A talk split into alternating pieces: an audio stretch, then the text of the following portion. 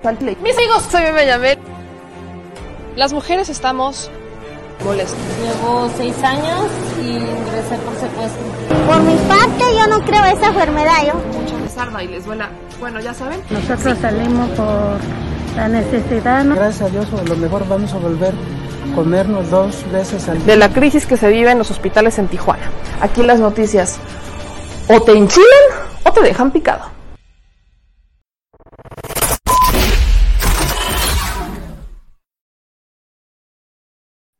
Muy buenas noches, amigas y amigos, ¿cómo están? Bienvenidos a este espacio en donde decimos las netas al chile, como de que no, claro que sí.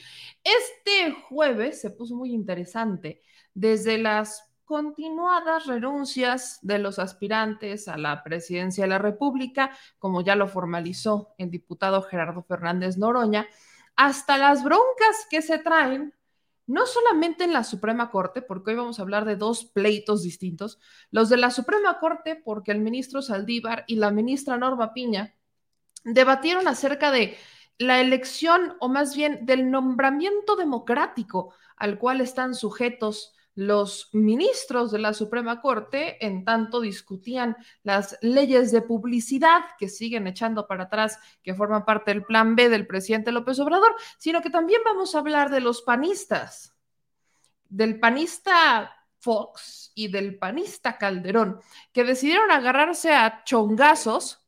Es que, es que usted no estaba pendiente de las noticias del día de hoy, señor productor, pero Vicente Fox y Calderón se agarraron a trancazos en redes sociales porque se estaban peleando por ver quién era el que realmente había creado los programas sociales. La visión de Fox es que los creó. La visión de Calderón es que los creó Calderón. La visión de todos nosotros es que los creó Andrés Manuel en la Ciudad de México y que después Fox los implementó a nivel nacional y de ahí se implementaron hacia adelante. Pero eso lo omiten en la historia. Y voy a ser, no, voy a ser abogado del diablo. Ay, ¿por qué te pones en ese lugar? Porque yo lo escuché. Fox ha defendido a Calderón un chingo de veces. Pues hoy. hoy ya no. que el resulta el que, sacó mal las uñas seguramente fue este Demetrio. ¿Demetrio? Demetrio y medio. Ah. O sea, ya sabes quién. O sea, borolas. Bueno, no, espérense, que la, la, bronca se puso muy intensa, se puso muy intensa entre ambos. Y sobre todo, tenemos un nuevo presidenciable en la lista. Ah, sí. tenemos. No puedo creer lo que acabas de decir. Tenemos un nuevo presidenciable en la lista y es nada más y nada menos que Lalito Vedas. ¿Cómo de que no? Claro que sí. Miren, me voy a poner a investigar.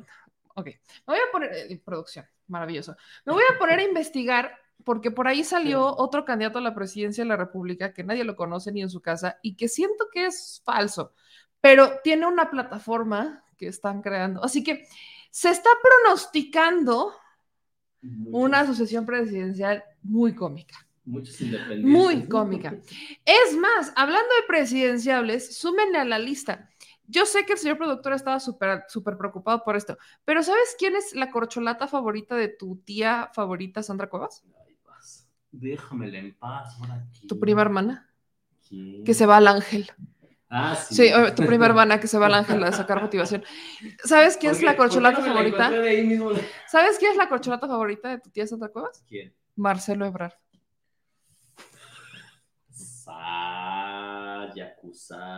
Bueno, vamos a empezar con esto para que usted esté enterado de todo lo que le acabo de resumir en estos tres minutos. En estos tres minutos le voy a resumir lo más importante. ¿Tres ah, minutos? Sí, porque es más propio tres minutos. y además vamos a platicar con el doctor Frizzi por lo de las normas de, eh, que se cambiaron, que se modificaron relacionadas con el cáncer que ha sido bastante polémico, que aunque ya tuvo, ya tuvo su, su, su espacio en la mañana, era con el propio doctor Gatel, pues vamos a que otro experto nos lo explique por si alguien no le ha quedado claro qué es lo que implica este cambio de normas. Así que ayúdenme, por favor, con las manitas arriba, vamos dejando sus likes, activando las notificaciones, suscribiéndose al canal y dejando comentarios desde dónde nos ven, desde dónde nos escuchan. Por favor, eh, aquí cáiganle. Aquí hay uno que otro comentario que dice, Marcelo Ebrard es un Monreal, son unos traidores. Eh, buenas noches, saludos y abrazos, queridos hermanos mexicanos. Un abrazo a Ingrid Arreola hasta Argentina. Que la otra vez nos pusimos a hablar sobre la moneda argentina. Yo estoy, yo estoy pasmada. yo estoy pasmada. O sea, es que la otra vez nos mandaron un super chat de 225 pesos argentinos, ¿no? Entonces dije, quiero saber cómo anda. 225 pesos argentinos vienen siendo 16 pesos mexicanos. 16 pesos. Entonces nos pusimos así como que empezamos a debrayar de cómo andan. Y ¿sabían ustedes que en Argentina, para vivir así, ¿no? Este, moderadamente, para no estar considerado dentro de una situación de indigencia, necesitas ganar 191 mil pesos argentinos. 191 mil pesos argentinos es lo que tienen que ganar en Argentina para eso, pero el caso de Ingrid, Ingrid es de Guatemala, así que gracias a Ingrid. Ahorita me acordé de su banderita, que aunque es la de Guatemala, es que yo la confundí porque vi que era de, por los colores, uso lentes, hijos de mi vida. Entonces vi la banderita y de a lejos, al súper, no se le puede poner zoom, señor ah, productor a mis lentes. No le puedo poner zoom a mis lentes. Me encantaría hacerle así, así, miren. sería maravilloso que pudiéramos tener los lentes y hacerles así, zoom. Sería maravilloso, pero vi la banderita, pensé que era de Argentina, es de Guatemala. Sí, así somos rechis. Sí, es, es, de Guatemala, pero aproveché para dar ese, ese pues, información que cura, ¿no? Es bueno saber cómo andan también las cosas.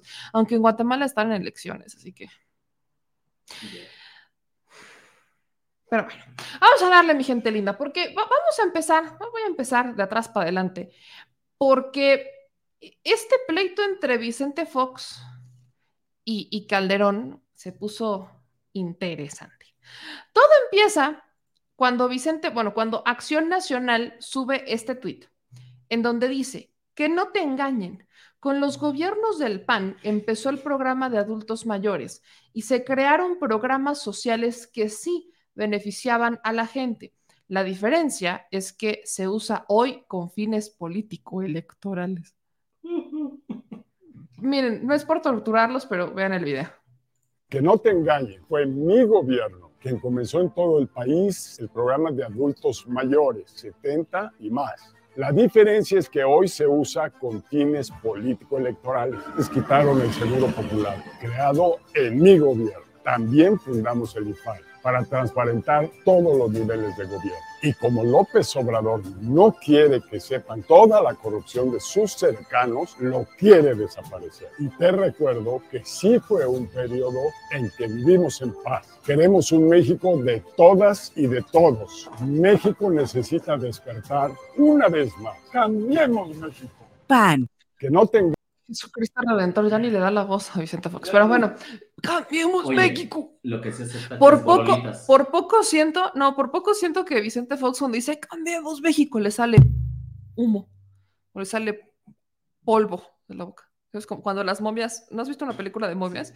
Que hace y de nada sientes, bueno, así sentí que en cualquier momento iba a pasar con Vicente Fox. Pero bueno, pasa y entonces ahí tenemos a Calderón cuando dice, el programa 70 y más empezó durante mi gobierno. El Seguro Popular lo diseñó el doctor Julio Frank, pero la primera vez que tuvo un presupuesto real para ponerlo en operación fue en 2007, también en nuestra administración, y cuadruplicó su presupuesto hacia 2012 para incluir, entre otros, la cobertura de tratamiento y medicinas para el cáncer, especialmente en niños y jóvenes. ¿Qué sigue? Después de esto, ¿qué? Entonces me imagino que después de este hilo sale Peña Nieto, ¿no? Me imagino un retweet de Peña Nieto después de este. Ah, Fue el PRI de 1900 Carranza el que creó el IMSS. Y así se van a ir, ¿no? Cada quien subiéndole. Pero en los hechos, eh, me encanta. Sabemos por la historia que el programa de adultos mayores empieza en la Ciudad de México, en la administración de Andrés Manuel López Obrador, que coincidía con la administración de Vicente Fox cuando fue presidente. El que lo implementa en la Ciudad de México es Andrés Manuel López Obrador y posteriormente lo retoman a nivel nacional porque pues hay que colgarse de las buenas ideas, ¿no? Y luego Calderón se lo tranza y dice, el programa de 70 y más es de nosotros, porque ya le habían cambiado el nombre. Y luego el Seguro Popular lo ampliamos. O sea, esta es una lucha entre dos panistas y quiero que se entienda de esta manera. Los panistas de ninguna manera, porque esto es un dato muy interesante, de ninguna manera velan por los intereses de las minorías. Eso de los programas sociales no está en la naturaleza de los panistas, pero sobre todo quiero rescatar una parte bien importante del spot de, de Vicente Fox. Aquí después de hablar de aquí, esta parte, el IFAI. Este es el gran engaño de los panistas. Ya, pues voy a, voy a hacer un pequeño spoiler. Voy a hacer un pequeño spoiler. Porque lo, he estado, me he estado guardando esta por cuestiones, ya después se enterarán, pero solamente voy a adelantar una pequeña parte sobre el IFAI. Si ustedes han visto mis videos, el video pasado donde está Santiago Krill y criticamos la hipocresía de Santiago Krill cuando fue lo del IFAI, pues ahora voy a irme al origen de los tiempos, porque hay que recordarle a Vicente Fox qué es lo que pasó con el IFAI. No es como que Vicente Fox un día dijo, entró a la presidencia en el 2000 y dijo, ¡ah! hay que ser transparentes y hay que crear una plataforma de transparencia y la primera ley de transparencia en el país. No, eso no pasó así. Pues así lo ha dicho, ¿eh? Y lo acaba de decir la semana pasada. Eso no pasó, así no pasó. No se despertó un día y dijo, ah, vamos a hacer el IFAI. Eso no ocurrió, así no pasó. Y ustedes pueden buscar esta historia en el origen de los tiempos y la mayor persona que pudiera darnos el, vaya, el origen de qué es lo que pasó es el, pues es el propio Genaro Villamil. Les voy a decir por qué. Y me voy a, voy a tomar un propio video del INAI. Voy a tomar un propio video del INAI. Porque el origen del IFAI, el origen del INAI, no es Vicente Fox, es el grupo Oaxaca. Ese es el verdadero origen de lo que, para que vean cómo también se cuelgan cosas que nada que ver. Es el, es el grupo Oaxaca, ¿ok? ¿Qué es el grupo Oaxaca? El grupo Oaxaca fue una organización de periodistas, sobre todo eran periodistas, eh, activistas, que ni siquiera, en realidad nunca se llamaron a sí mismos como Grupo Oaxaca, ¿no? Ellos fueron a reunirse, venían haciendo una serie de manifestaciones públicas en contra de la falta de transparencia que tenían los gobiernos. Esto ocurre en el 2002, 2001, perdón, en 2001. En 2001, después de cierto acontecimiento llamado Toalla Gate.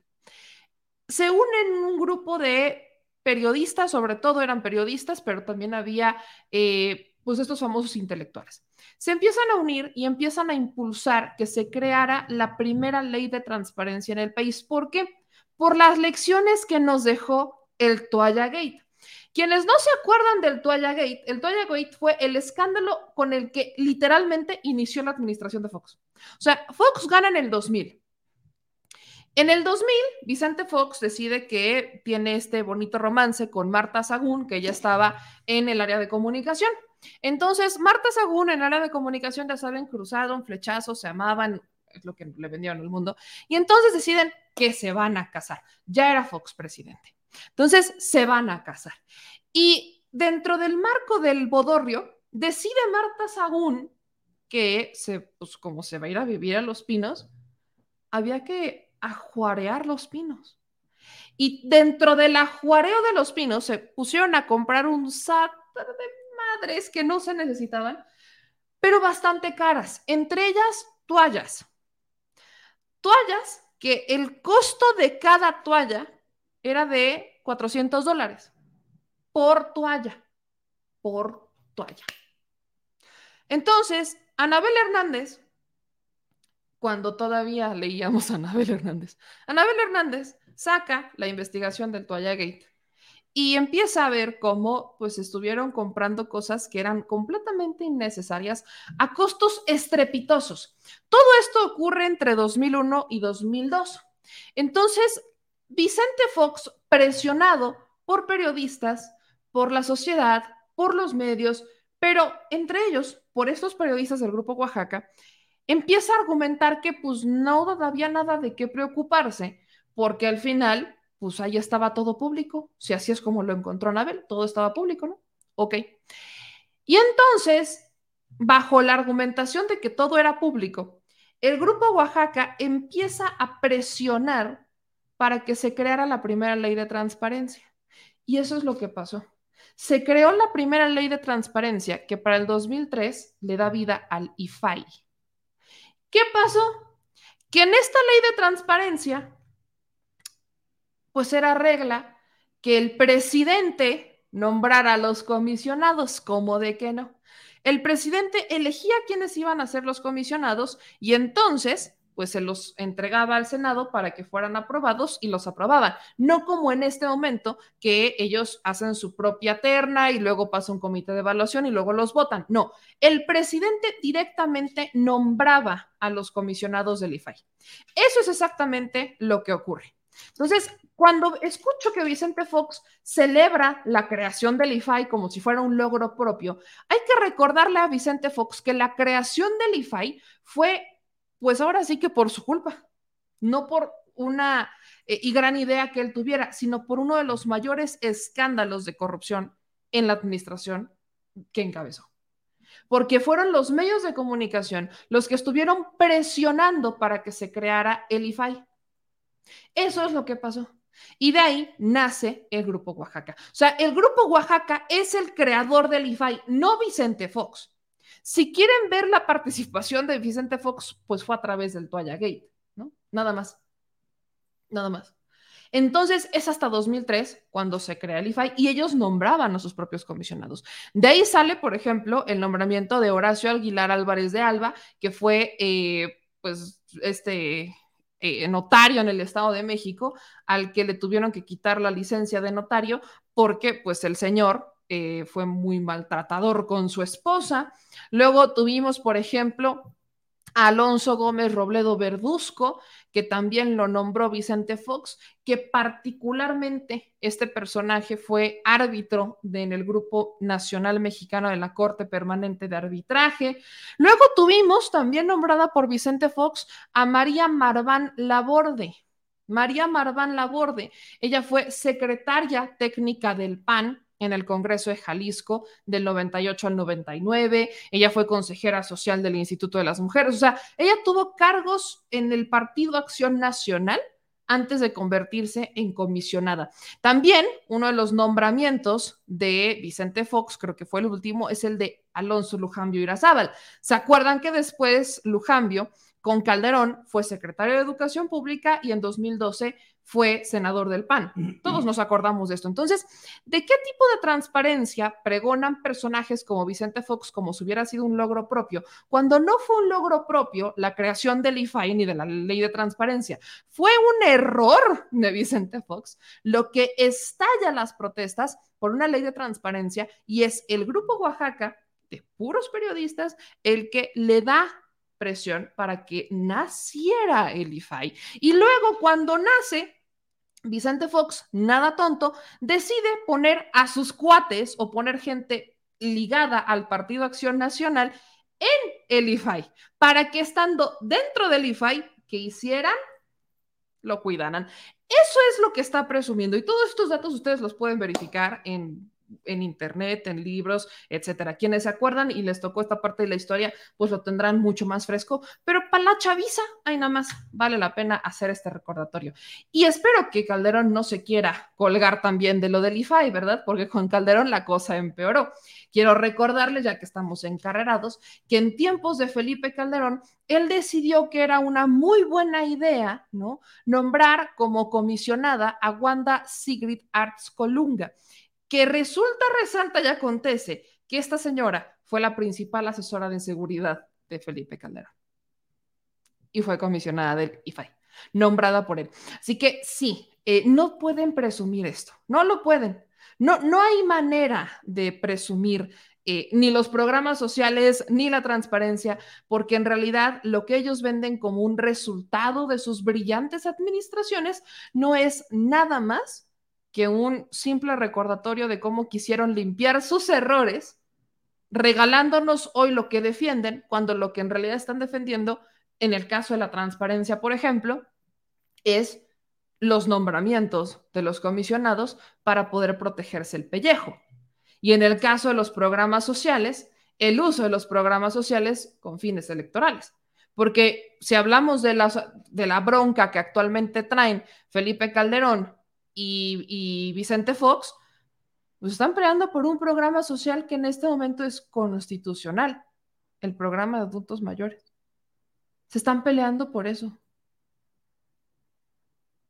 ¿Cómo un programa que hoy es constitucional se vuelve un programa electorelo o, o programas que son usados con fines político-electorales? Miren, siento que el Partido Acción Nacional tiene que realmente sentarse a revisar la historia, porque los que hoy están tomando estas decisiones están con una versión de la historia que ni siquiera es avalada por la propia historia. No, no, funciona. No funciona. Entonces, quieren mentir, quieren engañar, se la pasan en esta dinámica y pues solo para recordarles, aquí está este video para que usted sepa qué es lo que estos dos se están peleando, que no fue creación de ninguno de estos dos. Pero aquí no termina la cosa, porque todavía le contestó Vicente Fox a Calderón y le dice, Calderón, todos los gobiernos del PAN hemos sido los mejores. Solamente fueron dos gobiernos del PAN. ¿Qué andas haciendo fuera? 500 puntos suspensivos del PAN. Miren, no soy fan de ninguno de los dos, pero honestamente, todo el mundo quiere correr del PAN hoy en día. Todos. Todos están huyendo del PAN. ¿Cómo se explican ustedes la transición de Ferriz y Jar? ¿Cómo me explicas tú la transición de Ferriz y Jar? ¿Me la puedes explicar? No, complicadísimo. ¿Alguien me puede explicar?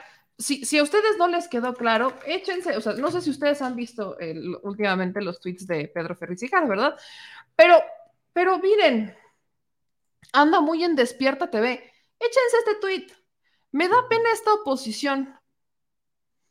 Ahora resulta que me atacan a mí. No descarto ninguna de las teorías relacionadas con Jaime Maussan, pero si el propio Pedro Ferriz Jar, quién sabe de a cuánto y ni de cómo, pero ya está abandonando el carro de la oposición. Y miren que estamos hablando de, o sea, es el hijo del hombre que va por la vida diciendo que el presidente es el mismísimo diablo, ¿eh? Porque quiero recordarles que todos los que salen por ahí del Frena, que es la corriente anti-Gilberto, pero que son del Frena, van por las calles manifestándose, diciendo que el presidente un día salió a medianoche cuando estaba la luna llena y lo que vieron era la sombra del diablo. No es broma. Tengo un video que avala eso. Lo dicen. Estamos hablando del hijo de ese hombre, que intentó ser presidente de la República y no le alcanzó ni para los chescos. De ese hombre estamos hablando. este hijo. El hijo del hombre. Exactamente. Este, este, es el hijo del Señor. Ahora está en, el, en la fase de despertar.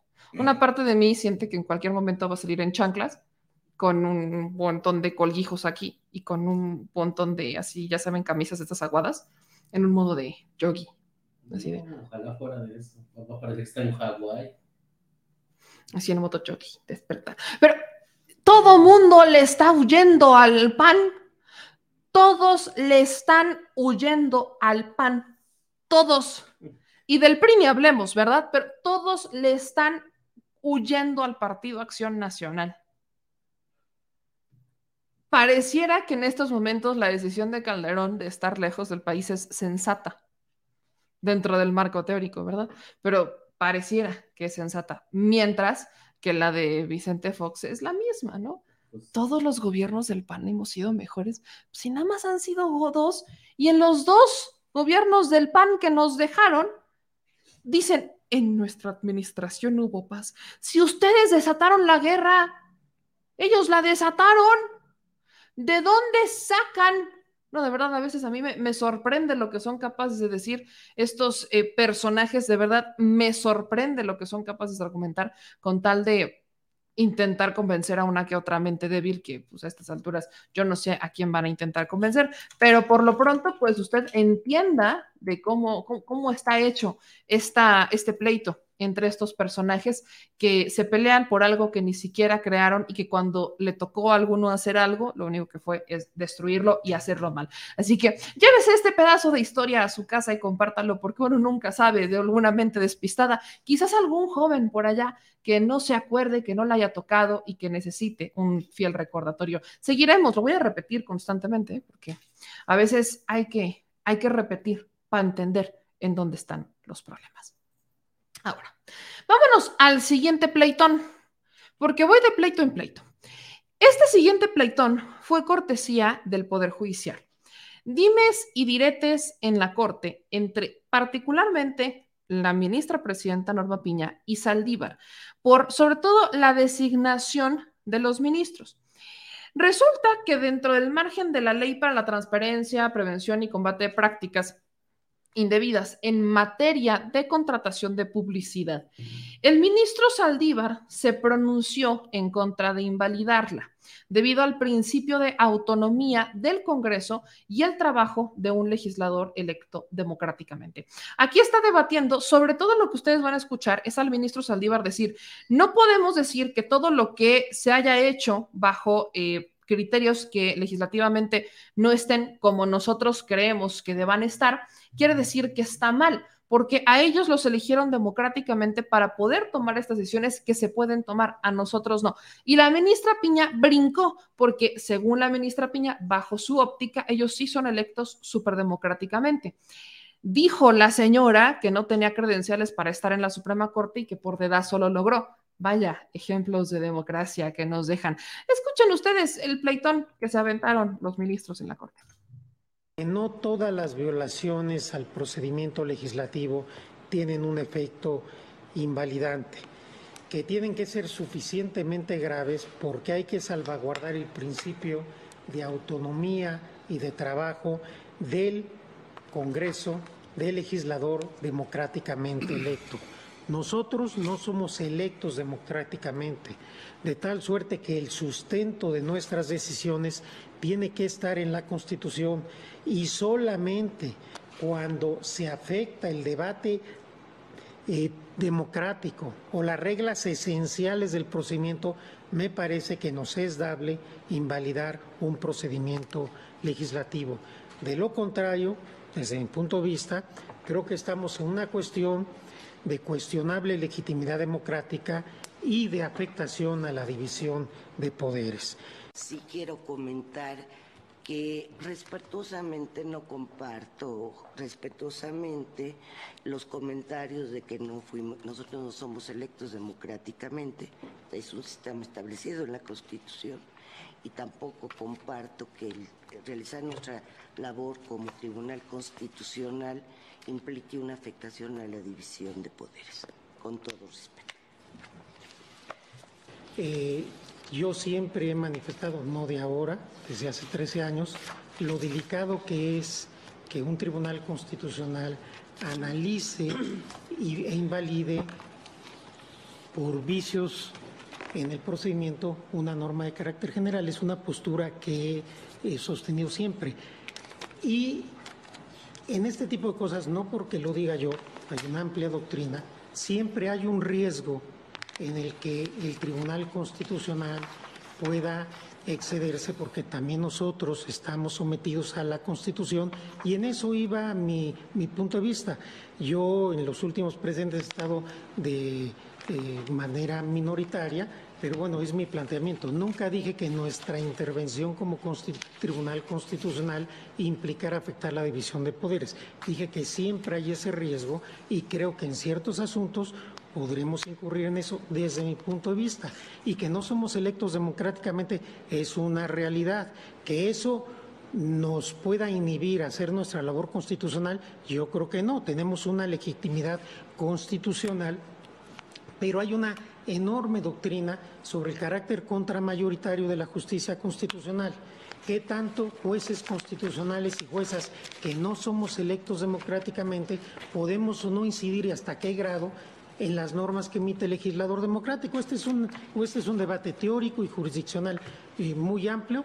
Yo expresé mi punto de vista respetando, obviamente, como no puede ser de otra manera, la opinión de cada una y uno de ustedes. Si se malinterpretó mi comentario, le ofrezco una disculpa, Presidenta. Gracias. Yo considero que no, eh, no era necesario hacer esa referencia. Por eso aclaré que dado que cada quien puede expresar eh, lo que desea en este pleno, lo aclaré que era con todo respeto. Claro que lo puede decir. Yo podría decir también que si somos propuestos por el Poder Ejecutivo, que él es electo democráticamente, y designados por el Legislativo, que, es, que también tiene un origen democrático. Entonces, partiendo de, de esa conformación, también hay una amplia doctrina al respecto.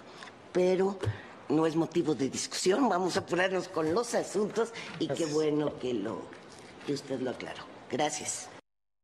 Pues ahí está, ¿no? Ahora, el debate va a seguir, sobre todo se nota que a la ministra no le gustó que se tomara este ejemplo, porque algo que se va a debatir en el marco de las reformas que el presidente ya adelantó, presentaría en el marco del Plan C, que sería hasta el próximo año, está el de elegir a los ministros democráticamente de forma directa. A lo que se refiere la ministra Piña es una elección democrática indirecta. Y esta es la justificación de prácticamente todos los cargos que son elegidos o designados o propuestos por los poderes que sí votamos democráticamente. Llámese INAI, llámese INE, llámese magistrados, llámese ministros, llámese nombramientos varios. Todos todos, el argumento para que no sean electos por nosotros es que nosotros elegimos a nuestros diputados y elegimos al presidente. Entonces, democráticamente, nosotros estamos eh, eligiéndolos a ellos de manera indirecta, porque la lógica, eh, eh, parte del discurso que utilicé cuando fui a la Cámara de Diputados por lo de la reforma eléctrica era esto. Nosotros vivimos en una democracia representativa. Eso quiere decir que nosotros gobernamos a través de nuestros representantes. La bronca es que por muchos años hemos cortado el lazo, hemos mantenido muy distante la unión con quienes son nuestros representantes más directos, que en este caso son los diputados, luego los senadores. Si bien el presidente es nuestro representante máximo, nuestros representantes más directos son los legisladores tanto los locales como los federales. Entonces, si nosotros no los mantenemos, sobre todo ellos, a raya, no podemos garantizar que entonces la designación o los nombramientos sean democráticos porque se anteponen las necesidades políticas, como lo hemos visto, y Norma Piña es el claro ejemplo. Yo no puedo imaginarme que las personas que en su momento eligieron a, Peña Nieto, los que votaban por Peña, pensaran que él iba de la noche a la mañana a designar una señora que era la peor evaluada de todos los magistrados de circuito en su momento, la que tenía más expedientes rezagados y la que no tenía nada especial para estar en la Suprema. Y lo peor del caso es que pues él puede designar, pero los legisladores se pueden oponer y la bronca es que no se opusieron. Al contrario, pese a que sus errores, fallas y vacíos fueron señalados, la votaron como ministra. No me puedo imaginar que el pueblo que en ese entonces dijo, bueno, yo voté por los legisladores o voté por el presidente, quisiera una ministra así. Esa es la bronca que como mantuvimos tan alejados el lazo con nuestros representantes, permitimos que los, las decisiones que ellos toman, que deberían de ser respetadas democráticamente, porque pues los elegimos a ellos democráticamente, en realidad son pésimas decisiones, porque una vez que están en el cargo se les olvida el pueblo y con permiso, y ahí les voy. Ese es el problema. Que una vez que están arriba, a nosotros se nos olvidan que existen, ya sabemos cómo funciona, y hemos aceptado alegremente o resignadamente la mecánica política en la que pues votamos por ellos, se nos olvida que existen y nos enojamos cada tres años o cada seis cuando hay elecciones. Y el resto de año, pues ahí, ahí estamos, ¿no? Que pues ahí les mandamos la bendición. Y cuando te preguntan quién es tu diputado, no te acuerdas. Y cuando te preguntas quién es, no te acuerdas. Entonces, evidentemente, eso es una realidad, pero dentro de la discusión, claro que a la ministra Piña, algo que se nota que no le gustó fue que se rescatara ese ejemplo, que Saldívar rescatara ese ejemplo, en donde vuelve a brincar el tema de la decisión de elegir ahora sí a ellos de forma directa democráticamente a los ministros. Algo que siempre aviva el fuego. Luego se disculpó, pero vaya, el daño ya está hecho. Ahora, hablemos de otros temas, que este es un tema complicadón, que yo la neta no lo entiendo ni papa, pero tiene que ver con las normas, 35 normas en materia de cáncer y diabetes, que el doctor Gatel o el Comité de Salud decidió echar atrás.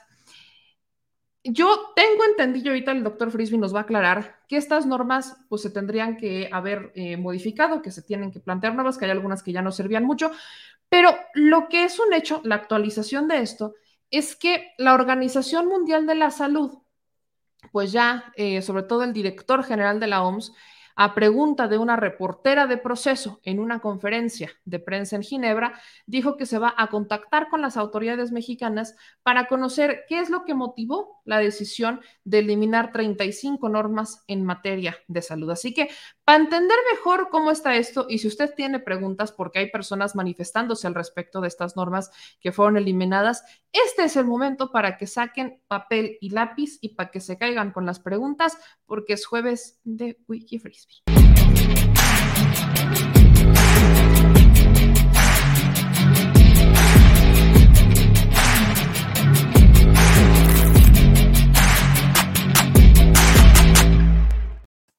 Doctor Frisby, un gusto siempre tenerlo por aquí. ¿Cómo está?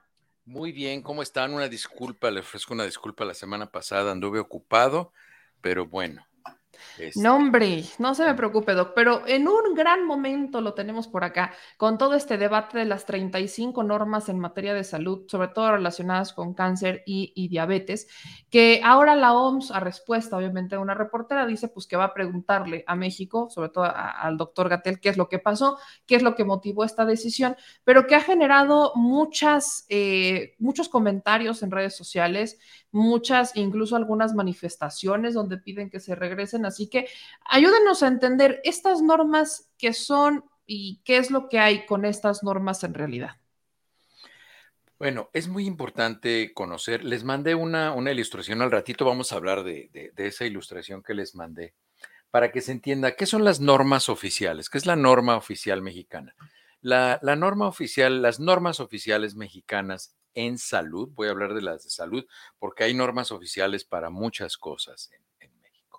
Las normas oficiales mexicanas en salud, están, ah, se generan, se diseñan y se planean en algo que se llama comité, se abrevia CCNNSP, y eso significa Comité Consultivo Nacional de Normalización de Salud Pública. Es decir, es un comité en el cual se consulta y se crean las normas para el ejercicio de la salud pública. Este comité se reunió en, ah, desde octubre, en octubre 31 del año pasado, se reunió este comité.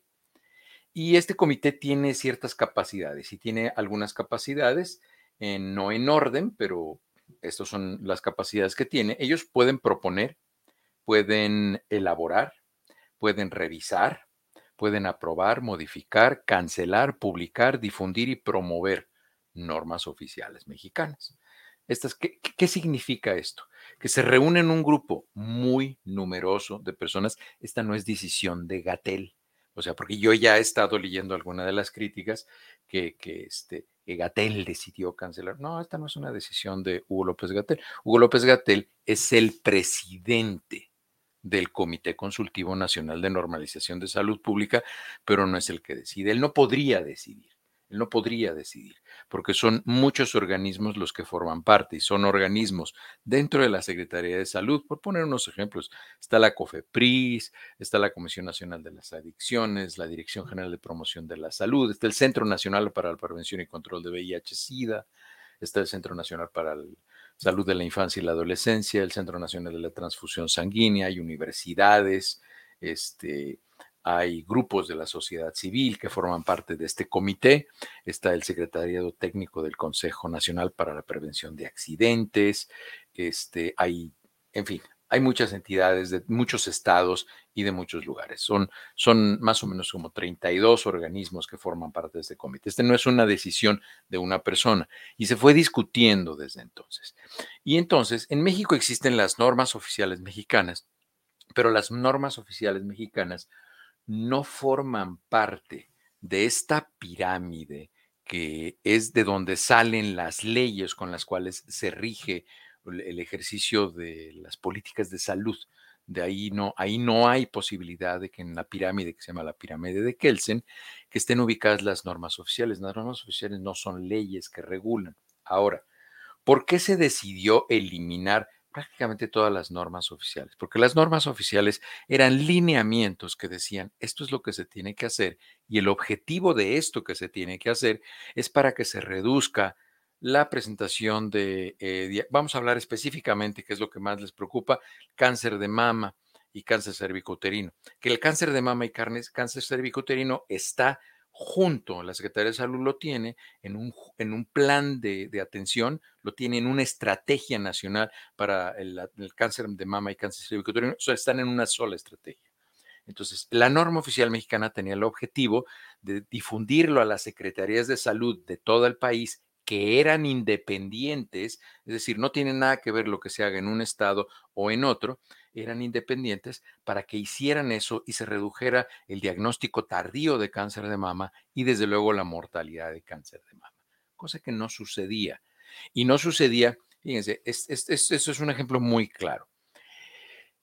Ustedes podrían pensar que no sucedía en qué estado se les ocurría pensar que no se cumplían las normas y la gente seguía muriendo con unas tasas de, muy altas por cada 100 mil mujeres.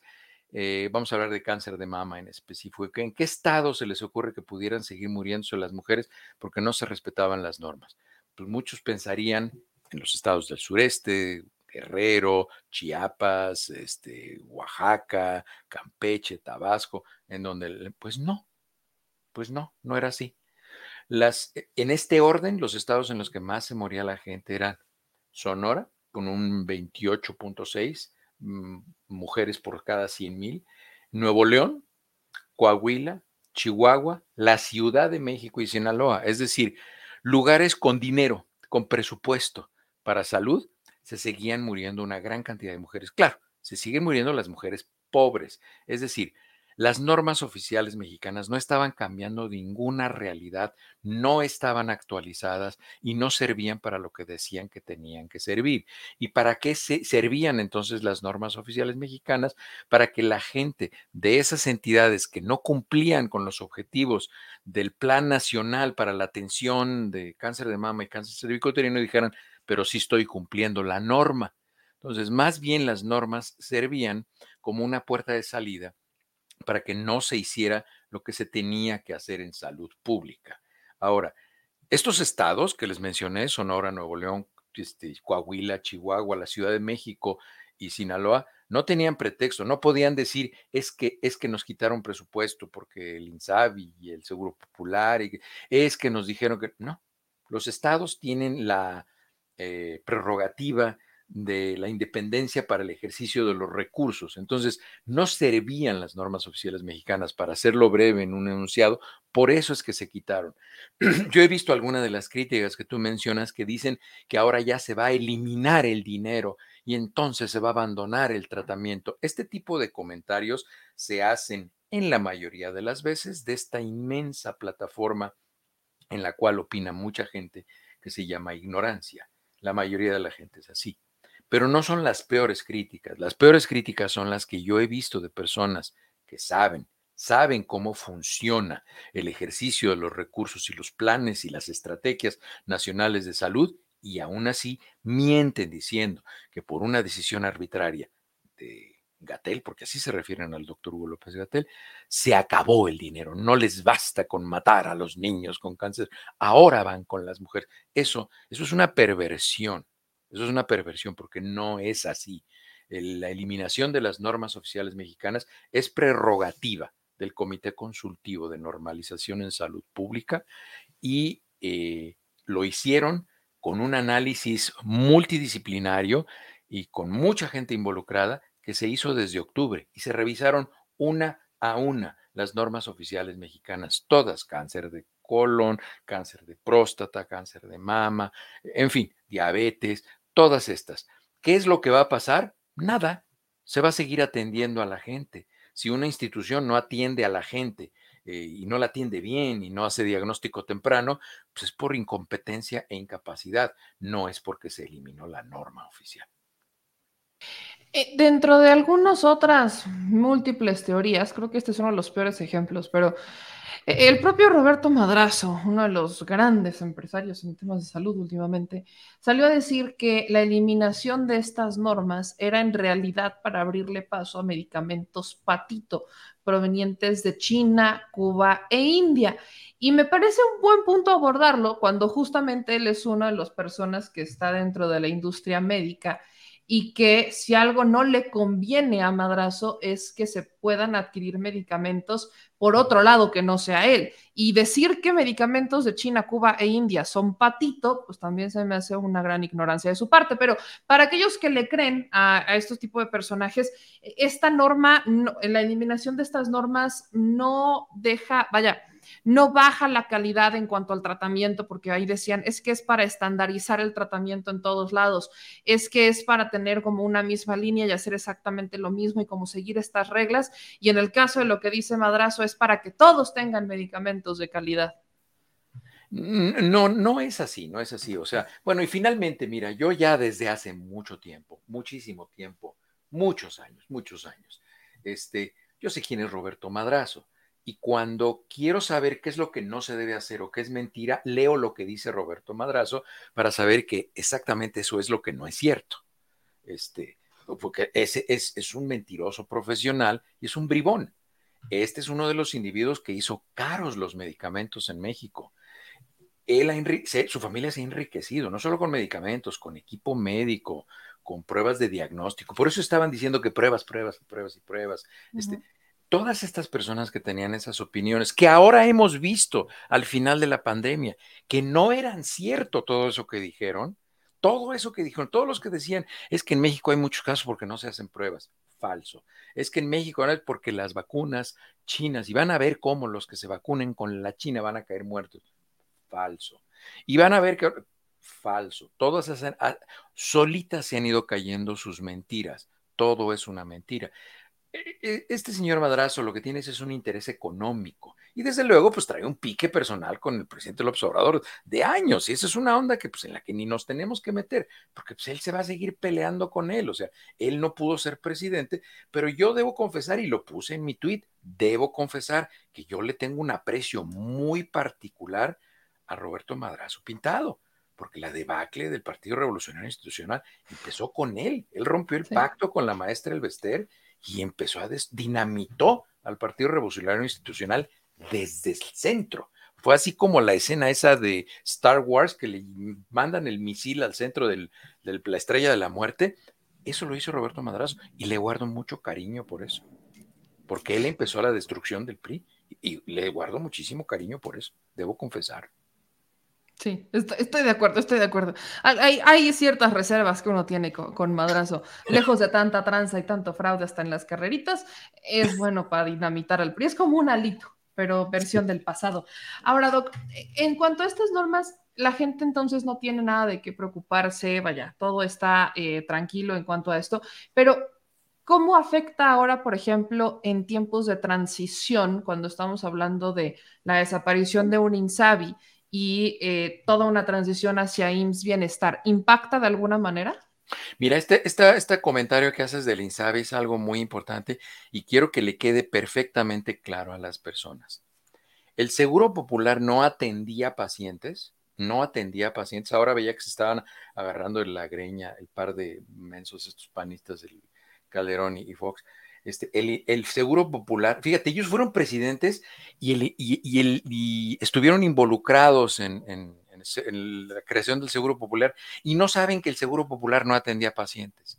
El Seguro Popular y el INSABI no eran otra cosa más que bolsas de dinero, bolsas de dinero. No había hospitales del Seguro Popular, no había médicos del Seguro Popular, no había este, camas del Seguro Popular, no había quirófanos, no, eso no existía, porque yo veo también discusiones en, en las redes sociales, es que ahora que se quiten los hospitales del seguro, eso no existe. El seguro popular era un modelo de financiamiento que era una bolsota que se distribuía de manera discrecional en los estados y él, porque dicen antes, es que antes había más dinero, el seguro popular tenía más dinero. Sí, por definición, pero si consideran que la auditoría de la federación no sabe dónde están el 53% de los recursos del seguro popular, entonces era la mitad de lo que en realidad era el seguro popular. Bueno, se le quitó el nombre a esa bolsa, a esa discrecionalidad y a ese catálogo, porque había un catálogo muy mal hecho que se llamaba Cauces, en el cual se cubrían enfermedades con base a un catálogo y entonces si la persona se enfermaba de cáncer de mama, sí había dinero de esa bolsa para dárselo. Pero si era cáncer gástrico, un adenocarcinoma, ya no había dinero. Entonces esa persona ya no se podía atender con dinero del Seguro Popular, entonces ya no tenía cobertura. Eh, ¿Qué hace el INSABI? Es nada más cambiarle el nombre a esa bolsota, eliminar el cauces, eliminar el catálogo de enfermedades y ahora se van a cubrir todas las enfermedades y se va a vigilar que el dinero no se pierda. Y entonces, bueno, este, eso es lo que era en el Seguro Popular y el INSABI. ¿Qué, ¿Cuál es la estrategia actual que están haciendo? Pues es la estrategia actual que se han hecho en países como Dinamarca, que lo menciona el, el presidente, no lo explica con toda claridad, pero son países como Dinamarca, Finlandia, muchos países, países este, europeos, en los cuales se ha hecho la transición. Entonces, tomaron el sistema de salud más amplio, que es el, el sistema del seguro social, y ahí se van a inyectar los recursos y se va a revertir lo que se hizo desde 1973 o 76, que fue la, repartición de recursos y que cada Secretaría de Salud estatal tuviera sus planes y implementar el dinero de la manera que bien le pareciera. No, ahora se quiere volver a la federalización como era en 1972, este, para que el dinero se controle centralmente, las compras se controlen centralmente y eso no significa que se va a deteriorar la calidad.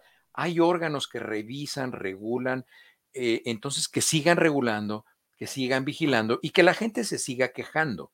Hay una norma en salud pública que dice que siempre la oferta será menor que la demanda en salud pública. Eso siempre va a suceder así. Yo veía que le reclamaban hoy al presidente y le decían, es que la gente se sigue quejando en los hospitales. Eso es lo que tiene que hacer la gente, seguirse quejando y seguirse quejando de hospitales en específico, medicamentos en específico, servicios en específico. Ahora, la escasez de medicamentos, por ahí tengo yo un podcast, un video, un programa y he hecho algunos comentarios. Justamente lo que decía este señor Madrazo, como les digo, pues es mentira.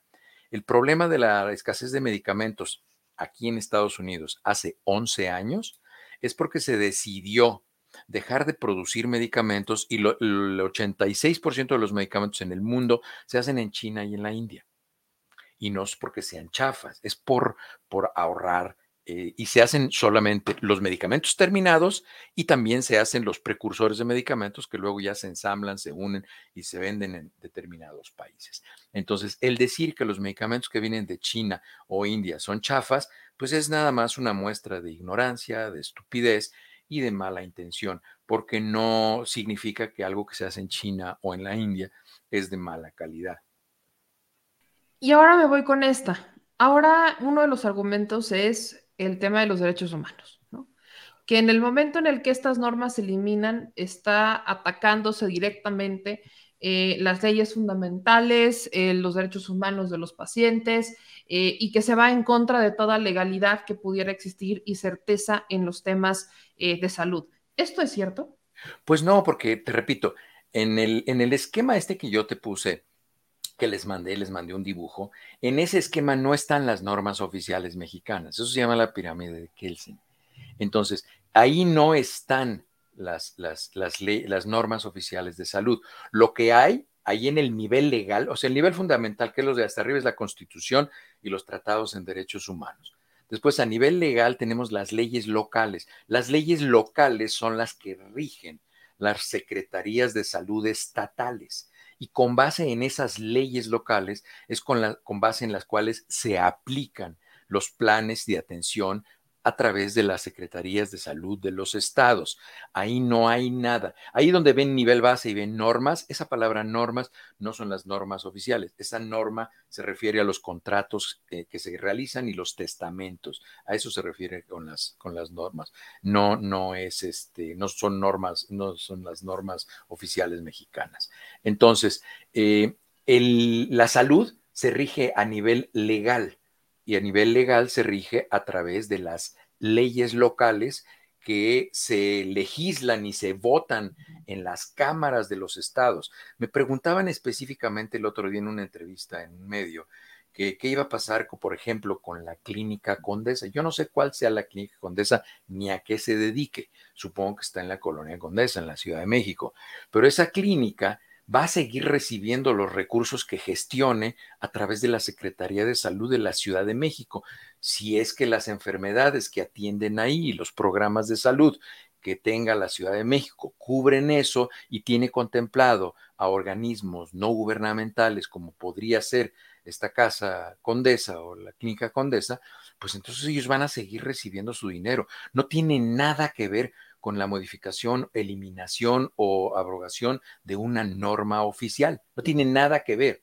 La atención de la salud no se rige a través de las normas oficiales, se rige a través de las leyes. Y si la clínica esta, por poner un ejemplo, la clínica esta le preocupa mucho, que busquen a su diputado, que busquen a su senador, que busquen a sus legisladores y que pidan que en la Cámara se legisle, que se haya una iniciativa, que se vote, se revise y que digan, se debe contemplar esta clínica con base en esta ley que proporciona distribución de recursos para este programa de atención, para que se dé fondos a esa clínica. Pero eso no tiene nada que ver con una norma oficial, eso es una mentira. No, no, no, hay, no hay justificación para ese tipo de comentarios. Y como te digo, la mayoría de la gente que lo hace lo hace a, partir de la inmensa plataforma de la ignorancia y muy pocos lo hacen a través de la plataforma de la perversión, como Roberto Madrazo, que sabe que no es cierto, pero pues para eso sirve su vida, para eso vive, ¿no? Para, para, eso viven. Ahora, eh, por último, cierro con el tema de la OMS, ¿no? Hoy se, lo preguntan y sale el tema y dicen, ok, vamos a preguntar, pero ¿la OMS tiene alguna facultad como para obligar, en dado caso, que, que luego nunca falta, que México vuelva a darle vida a estas 35 normas no. o es meramente un tema de supervisión? No, yo te puedo, no, ni siquiera de supervisión, es de acompañamiento. Y yo desde ahorita te puedo decir, te lo puedo garantizar, así como muchas cosas que les he dicho y todas han sido este, ciertas. La Organización Mundial de la Salud les va a decir que este, que con que se lleven a cabo el cumplimiento de los actuales programas prioritarios de atención, con eso se cubren las zonas que se podrían cubrir con la norma oficial mexicana. Fíjate que el programa de atención, el programa prioritario de atención de cáncer de mama y cáncer cervicuterino, por ejemplo, que es el que más mencionan, es prácticamente el mismo, el de que tenemos aquí en Estados Unidos del CDC. Igual, igual están juntos. Como es salud para la mujer, está cáncer de mama y cáncer cervicuterino juntos en un mismo programa prioritario de atención y así lo tiene México. Ese no se modificó, ahí está. Ahí están los lineamientos y ahí está lo que se tiene que hacer. Entonces, ¿qué va a hacer la OMS? Pues le va a escribir a la Secretaría de Salud, la Secretaría de Salud le va a decir, nosotros atendemos las prioridades de la del cáncer de mama y cáncer uterino con este programa prioritario nacional y la prerrogativa este, económica, la, la lana en los estados es ejercicio particular de los estados. Nosotros no somos un órgano que ejerce recursos. La Secretaría de Salud no ejerce recursos, los ejercen las secretarías de salud de cada uno de los estados. Entonces, todo eso que dicen pues, es una mentira. Me voy con un par de preguntas que llegaron, que ya veo que cada vez son menos. Pero nos pregunta Octavius qué, qué nivel ocupa hoy la OMS con base en sus resultados en la pandemia. ¿Qué nivel ocupa la? No entiendo la pregunta. Yo tampoco. No, no, no, no sé porque por ahí vi otra que no sé si se refieran a cómo quedó la OMS en cuanto a los resultados en la pandemia con el tema de las vacunas. Honestamente no sé, pero si nos pudiera Octavius a la, ayudar la vacuna, mira, eh, como yo se los dije, eh, desafortunadamente la OMS se contaminó, se contaminó de intereses comerciales.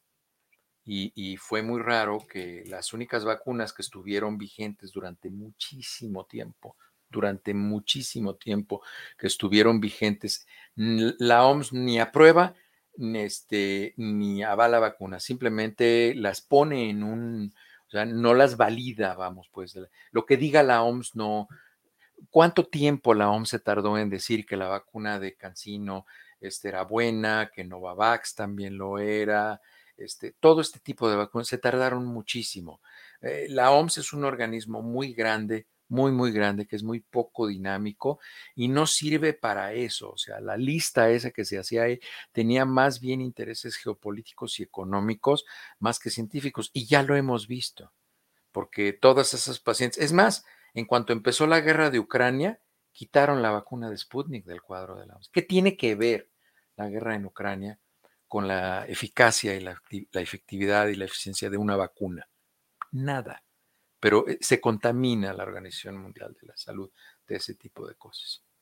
Salió creo que esta pregunta por el tema de las, justo las vacunas, porque oye, hubo una esta semana que según en México había dado la instrucción de diluir de más las vacunas contra COVID-19, que lo desmintieron en los miércoles, pero pues aprovecho para preguntar, porque me puse a ver ahorita del tema de las vacunas que justamente nos, nos habían, que lo sacaron, y que, que si las vacunas ya aceptaron que eran peligrosas, que cuántas vacunas terminaron estando en la lista de la OMS, que era más un tema político que de efectividad de la vacuna, pero eh, sobre todo esta, ¿no? Que, ah, que es un plan de esterilización mundial. Esta no la había visto, me acabo de dar cuenta. No, eso yo ni lo leo, esos son... Pero no, puedo decir, no puedo decirlo al aire ni no al aire. Yo no digo este tipo de groserías, pero. Pero lo, todos lo entendimos, todos entendimos lo que pensó. Pero particularmente esta, ¿no? Ya que nos preguntó Octavius por lo de las vacunas y en la OMS, que se diluyeron de más las vacunas. No, no, no, no. Y lo dijo cierto tontólogo. Yo puse un tuit, este, por ahí hay un tuit mío al respecto. Hay documentos de aquí de los Estados Unidos yo puse un tuit hace algunos días porque alguien me lo preguntó. Me dijeron, no, oiga, y que las vacunas que no se diluyen y que cuántas dosis, pueden salir hasta siete dosis de, los frascos para la optimización de las vacunas. Eso se hizo aquí en Estados Unidos. Eso se hizo aquí en Estados Unidos. Este, no es cierto. O sea, eso es, eso es, están, están refriteando una babosada más. Así han estado. Y sabes qué es lo que a mí me da más tristeza? Que la gente sigue escuchando a esa, esa gente tan cretina. hay mucha gente que dejó de vacunarse y hay mucha gente que se murió. Mucha gente que se murió porque escuchó a estas personas que decían que no servía la vacuna china, que si la rusa, que sí, que nosotros queremos la de Pfizer y queremos. La vacuna que tiene más efectos secundarios cardiovasculares es la vacuna de Pfizer. O sea, hasta suerte tuvieron en México que no tuvieran tanta. Aquí en Estados Unidos generó mucha desconfianza la cantidad de efectos secundarios que se empezaron a ver de miocarditis y pericarditis en pacientes con, la vacuna de Pfizer, que son efectos que se quitaban, se, se, eliminaban, pero este, ahí está, desde noviembre del 2020, este, y yo me acuerdo muy bien, porque yo soy embajador de la vacunación aquí en Colorado, este, en ese momento se empezó a analizar esto de las seis o siete dosis. El manual de usuario de Pfizer originalmente decía seis, pero se pueden utilizar hasta siete vacunas, hasta siete dosis para siete personas y está perfecto. No se utilizaron dosis subóptimas, no se vacunó de menos a la gente de México, eso no tiene nada que ver. Yo, mira, digo, tú conoces más esto y no es por hablar mal, pero cuánta gente dentro de un partido político, no solo de Morena, pudiera entender cómo se dosifica una vacuna que está en fase 3 de investigación clínica global. O sea, porque no es una vacuna que ya tenga un manual que diga, se sacan tantos números de dosis a tal forma. No, era una fase 3 de investigación clínica. Estábamos buscando cuál era la manera ideal de aplicar la vacuna. Es decir, no había información definitiva final. Entonces, cuántos funcionarios o cuántos miembros de un partido pueden, ahora que me digan que, un partido sacó una carta, pues sí, pueden sacar una carta y que digan que en Saturno hay vida, ¿y eso qué? O sea, e, son, son discusiones realmente de un nivel, este, híjole, y en fin. Suspiramos. Me voy con esta pregunta también, que es de otro tema, pero mm, pues aprovechando el viaje, dice Kat, que en Estados Unidos hay una enfermedad que se llama shingles o culebrilla, qué tan peligrosa es y si es contagiosa. Este, no, no, no existe aquí en Estados Unidos, existe en todo el mundo. La enfermedad este, se llama herpes varicela zoster. Este, es una enfermedad que existe y existe en todo el mundo y es una enfermedad que le da a las personas que tienen el antecedente de haberse infectado por varicela. Es el mismo virus. El virus de la varicela se queda a vivir en el cuerpo, habitualmente se queda a vivir en las vainas nerviosas. Entonces, cuando una persona adulta tiene una disminución del sistema inmunológico porque no durmió bien, porque se desveló, porque le dio una diarrea, una gripa, porque lo operaron, porque se insoló, por alguna razón su sistema inmunológico baja, lo que hacen estas es que salen como burbujitas a la piel y entonces salen unas ampollas, se inflaman los nervios, causa una neuritis muy importante y el dolor dura durante dura mucho tiempo. Hay una vacuna. Si ustedes, si a ustedes les dio varicela cuando eran cuando eran este, pequeñas o pequeños, vayan y vacúnense. Hay una vacuna para la varicela y se recomienda, forma parte del esquema nacional de vacunación de adultos y lo hay en México. Lo pueden buscar y se pueden, y se pueden vacunar contra el herpes varicela zoster. Si ustedes lo meten así a, internet, lo van, a, lo van a encontrar y van a ver las lesiones, que son lesiones lineares, van a ver unas brujitas así, en una placa roja, y el dolor empieza antes de que salgan las, las, las lesiones, se siente como una quemadura, se elimina, se secan las lesiones, este, se hacen costra y se caen, pero el dolor dura algunos pacientes dura hasta dos o tres meses y es muy fuerte el dolor. Entonces, este, se llama shingles, este, o la culebrilla, así es como le llaman. Culebrilla normalmente le llaman en Centro y Sudamérica, así es como le llaman, pero el nombre correcto es herpes varicela zoster. En algunos lugares solamente le dicen zoster, pero ese es el nombre y esa es la enfermedad. Pues muchas gracias, Doc. Ahí están las preguntas de la noche y también por aclarar información tan importante como el asunto de las normas. Doc, ayúdame diciéndole a la gente dónde pueden seguirlo, porque luego es que tiene muchas dudas de muchos temas y, yo sé que usted regularmente está compartiendo contenido en sus redes sociales, si no es en Twitter, es en su canal. Entonces, pues ahí la gente puede seguirlo para informarse más de temas que pues quizás también nos hemos alejado un poco sobre esto. Sí, Héctor L. Frisby Estoy en, con el mismo nombre, estoy en Twitter, estoy en Facebook, estoy en YouTube y ahora ya publico un podcast en Spotify se pueden meter ahí, lo pueden encontrar, ese se llama Héctor L. Frisbee Podcast, y ahí nada más tengo todavía dos capítulos nada más que he hablado, son podcasts muy cortitos, trato de hacerlos de dos o tres minutos para que no se aburran, este, porque hay mucha gente que me dice que les consume muchos datos el verme en video, entonces por eso estoy haciendo el podcast para la gente que me lo ha pedido, y, este, y ahí hablamos de temas, y pídanme los temas que, que gusten, y hablamos, hablamos de eso, ¿no? Con muchísimo gusto. Muchísimas gracias, Doc. Le mando un abrazo muy fuerte y nos vemos a la próxima con más temas importantes. claro que sí, con muchísimo gusto. Buenas noches. Hasta luego.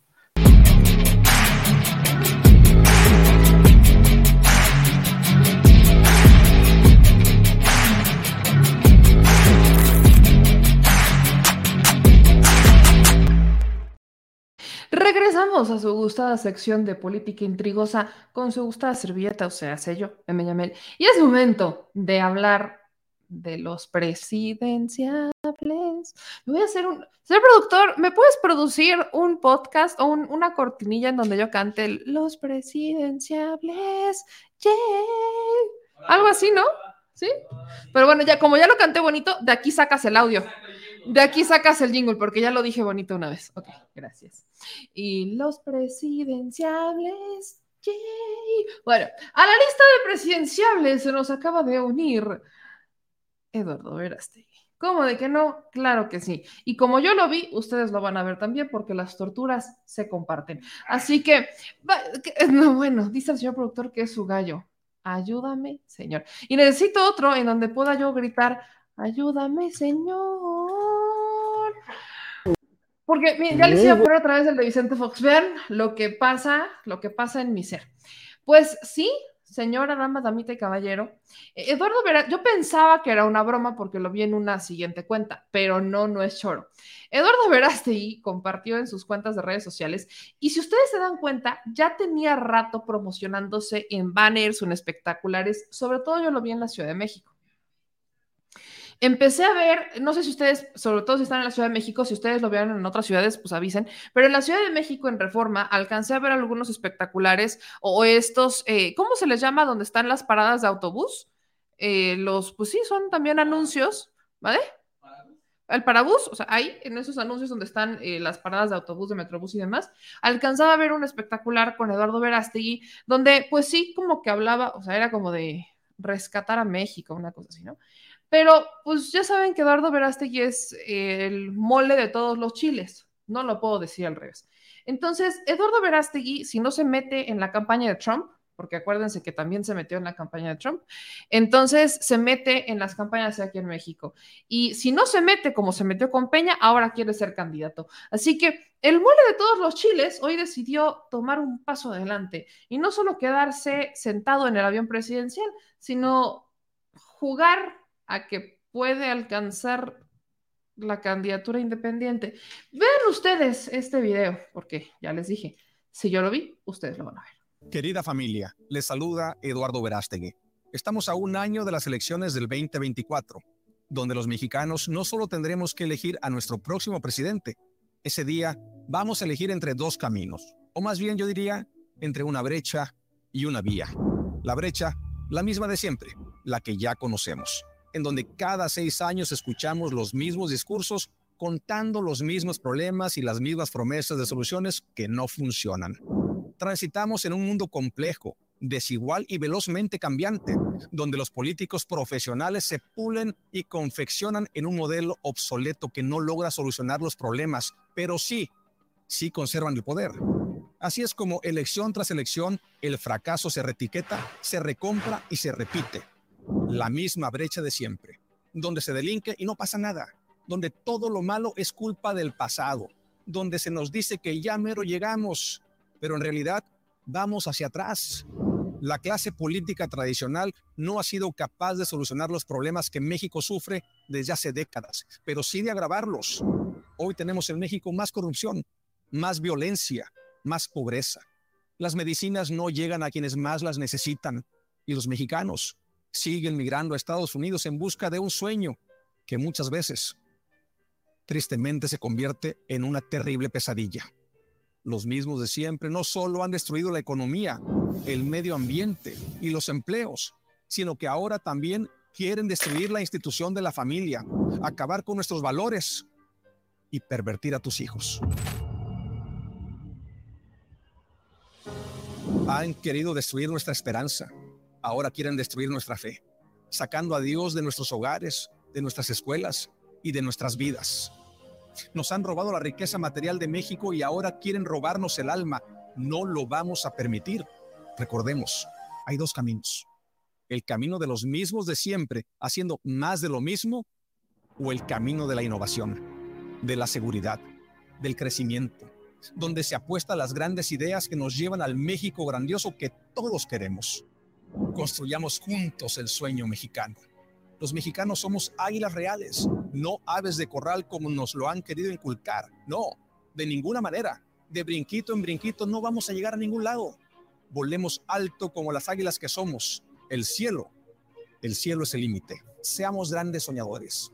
Yo sí sueño con un México que le permita a Dios ser el centro de nuestra nación. Yo sí sueño en el día en que ningún migrante tenga que irse de nuestro país por necesidad o falta de oportunidades. Yo sí sueño con un México seguro y sin violencia, donde los padres de familia no teman por la vida de sus hijos. Yo sí sueño con un país donde reconozcamos que todos somos iguales en dignidad y se respete la vida desde la concepción hasta la muerte natural. Defendamos la vida de todos, la vida de nuestros hermanos en situación de calle, la vida de los niños víctimas de trata para explotación sexual, la vida de los jóvenes que sufren de adicciones, la vida de los que fueron falsamente acusados y están en la cárcel privados de su libertad y son inocentes, la vida de los enfermos que no tienen para un tratamiento adecuado, la vida de las mujeres maltratadas y la vida de los ancianos abandonados en asilos y que están muriendo de tristeza porque ni su propia familia van a visitarlos. Ponte sus zapatos. Y por supuesto, defendamos la vida de los más vulnerables, los más pequeños. Me refiero a la vida de los bebés que se encuentran en el vientre de sus madres y corren el riesgo de ser abortados. Si toda madre tuviera el vientre de cristal, ninguna abortaría porque vería el milagro que lleva dentro. Que no se nos olvide, México se gesta en los vientres de sus madres. Queremos que México viva y no que muera. Que vivan todos. Nadie está de más. Nadie sobra. Nadie descartado. Todos cuentan. Todos suman. Todos aportan. México. México alcanza para todos. Todos estos sueños se pueden realizar si tomamos el camino correcto y trabajamos juntos, porque juntos somos más fuertes y con esa fortaleza volveremos a hacer de nuestra patria un mejor lugar para vivir. ¡Viva México!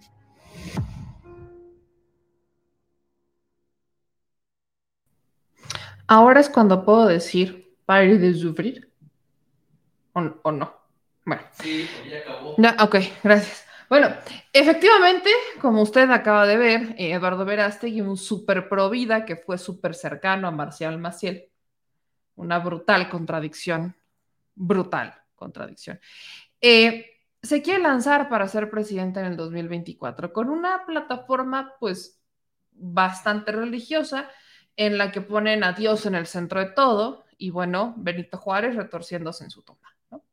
Básicamente Benito Juárez escucha este spot y así se retuercen los restos de Benito Juárez. Ni el pan llegó a tanto. Ni el PAN se ha atrevido a tanto, ¿eh? Ni el PAN llegó a semejante extremo. Y miren, vaya, ni el Yunque se atrevió. Por eso ellos preferían estar en una eh, plataforma, vaya, el, el, el, yunque como si fueran un secreto de Estado cuando todos los conocíamos, pero prefirieron mantenerse en secreto y, y, no se habían atrevido a tanto. Pero les digo, Benito Juárez en este momento así, como gusanito, retorciéndose nada más de escuchar eh, que como Dios en el centro de esto. Y regresemos, miren, ¿para qué queremos la separación entre iglesia y Estado? ¿No? ¿Para qué? Si al final luego tienes a los padrecitos ahí que te están diciendo que tienes que votar por tal o cual, es más, tienes a notarios que es, voy a regresar. ¿Se acuerdan que les platiqué de uno de los representantes del IFAI, Héctor Álvarez de Alba? ¿no? Que fue uno de los primeros nombrados por Fox en el IFAI, pues él fue representante de cuatro asociaciones al interior de la arquidiócesis, como de que no, la arquidiócesis primada de México. Entonces, eso de la separación iglesia-estado fue legal, estuvo en las leyes, pero en los hechos todavía están ligados. La única diferencia con Eduardo Verástegui es que él quiere poner como una regla básica que hagamos todos misa de gallo.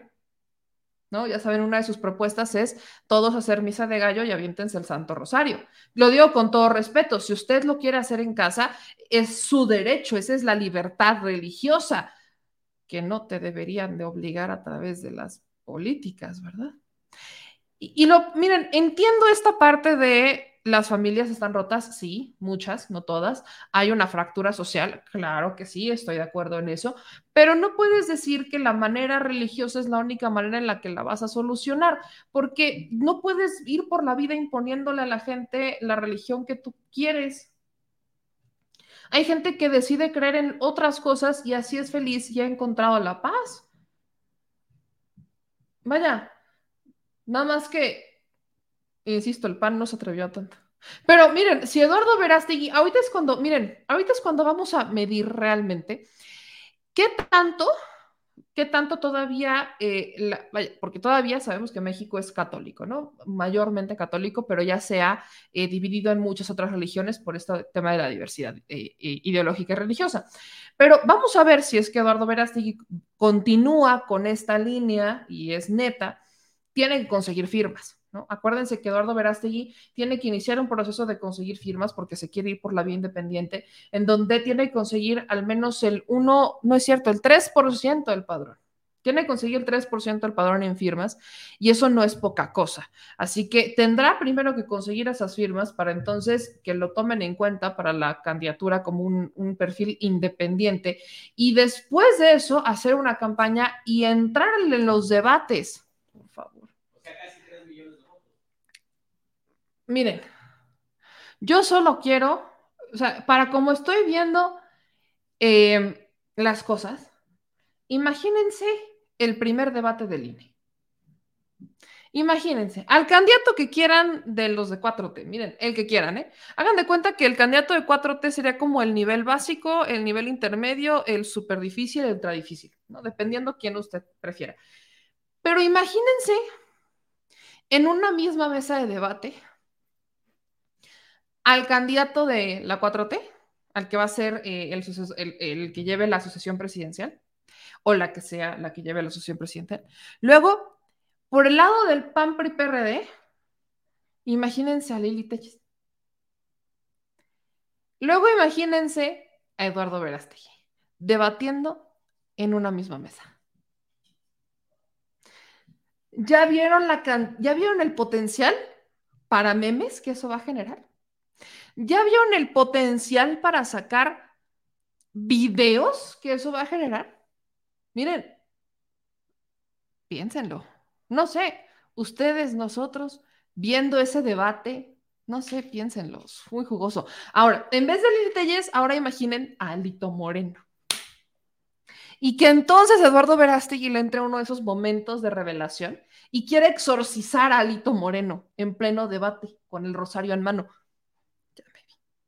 Ya me vi. Ya me vi. Sacando una nota de vean ustedes las campañas en México a lo que hemos llegado vean, visualicen. No, ninguno va a ganar, pero imagínense el material que vamos a tener para, para hablar.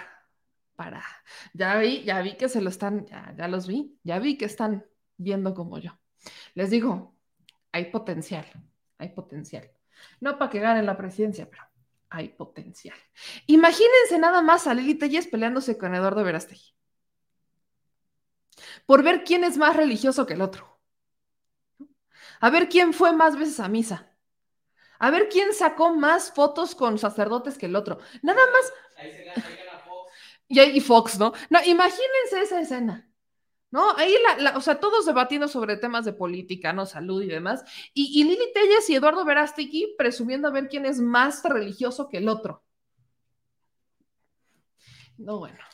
Maravilloso, maravilloso a lo que hemos llegado en este México, México mágico, como de que no, claro que sí. Hablando de los panistas, había olvidado un video que quería que ustedes vieran, porque me vale mucho la pena que usted vea eh, este video, en el que se puede apreciar cómo ya hay ciertos comunicadores que simplemente no, ya no están pues dejándose llevar con la línea del PAN PRI PRD. Y, y quiero hablar en este caso de Ruiz Gili. Ya habíamos escuchado cómo Marco Cortés hizo un berrinche con este López Dóriga, pero santo berrinche hizo con López Dóriga, porque pues no le gustó escuchar, ¿no? No le gustó escuchar lo que tenía que, que decir sobre las derrotas, nada más no, no, le encantó la idea de que le dijeran que pues estaban para el perro y que habían perdido trágicamente una elección, cuando la narrativa del PAN PRI PRD es que ellos pues van ganando, ¿no? Que ellos están muy bien y que tienen todo como para ir este, a la presidencia de la República porque sacan estas extrañas matemáticas. Y bueno, el asunto es que Ruiz Gili, pues ocurrió algo similar con Kenia López Rabadán. Kenia López Rabadán va al programa de, eh, Ruiz Gili y pues empieza ¿no? a intentar convencerlo de que ellos pues sí llevan una ventaja y que van ganando y que hay tiro, ¿no? Que esa es la, lógica en la que quieren entrar los panistas, que ya hay muchos que no están entrando en esa lógica, ya hay muchas personas que no se las están creyendo y hablo de personas en sus propias filas, simplemente no se las compran. Entonces, este último video vemos cómo, pues, eh, Ruiz Gili está entrevistando a Kenia López Rabadán y la señora, ¿no? De, de alguna manera ella eh, va por la vida jurando que siguen ganando. Y quiero que usted vea este video que se hizo viral en TikTok y en todas las redes sociales, porque intenta consolarse con la gráfica, pero no le salieron bien las cosas. Así que vea usted este agradable momento de cómo otro comunicador le vuelve a dar eh, una cucharada de realidad a los panistas que se quieren consolar con una gráfica y que esa gráfica no les va a dar ningún tipo de consuelo porque en los hechos van perdiendo.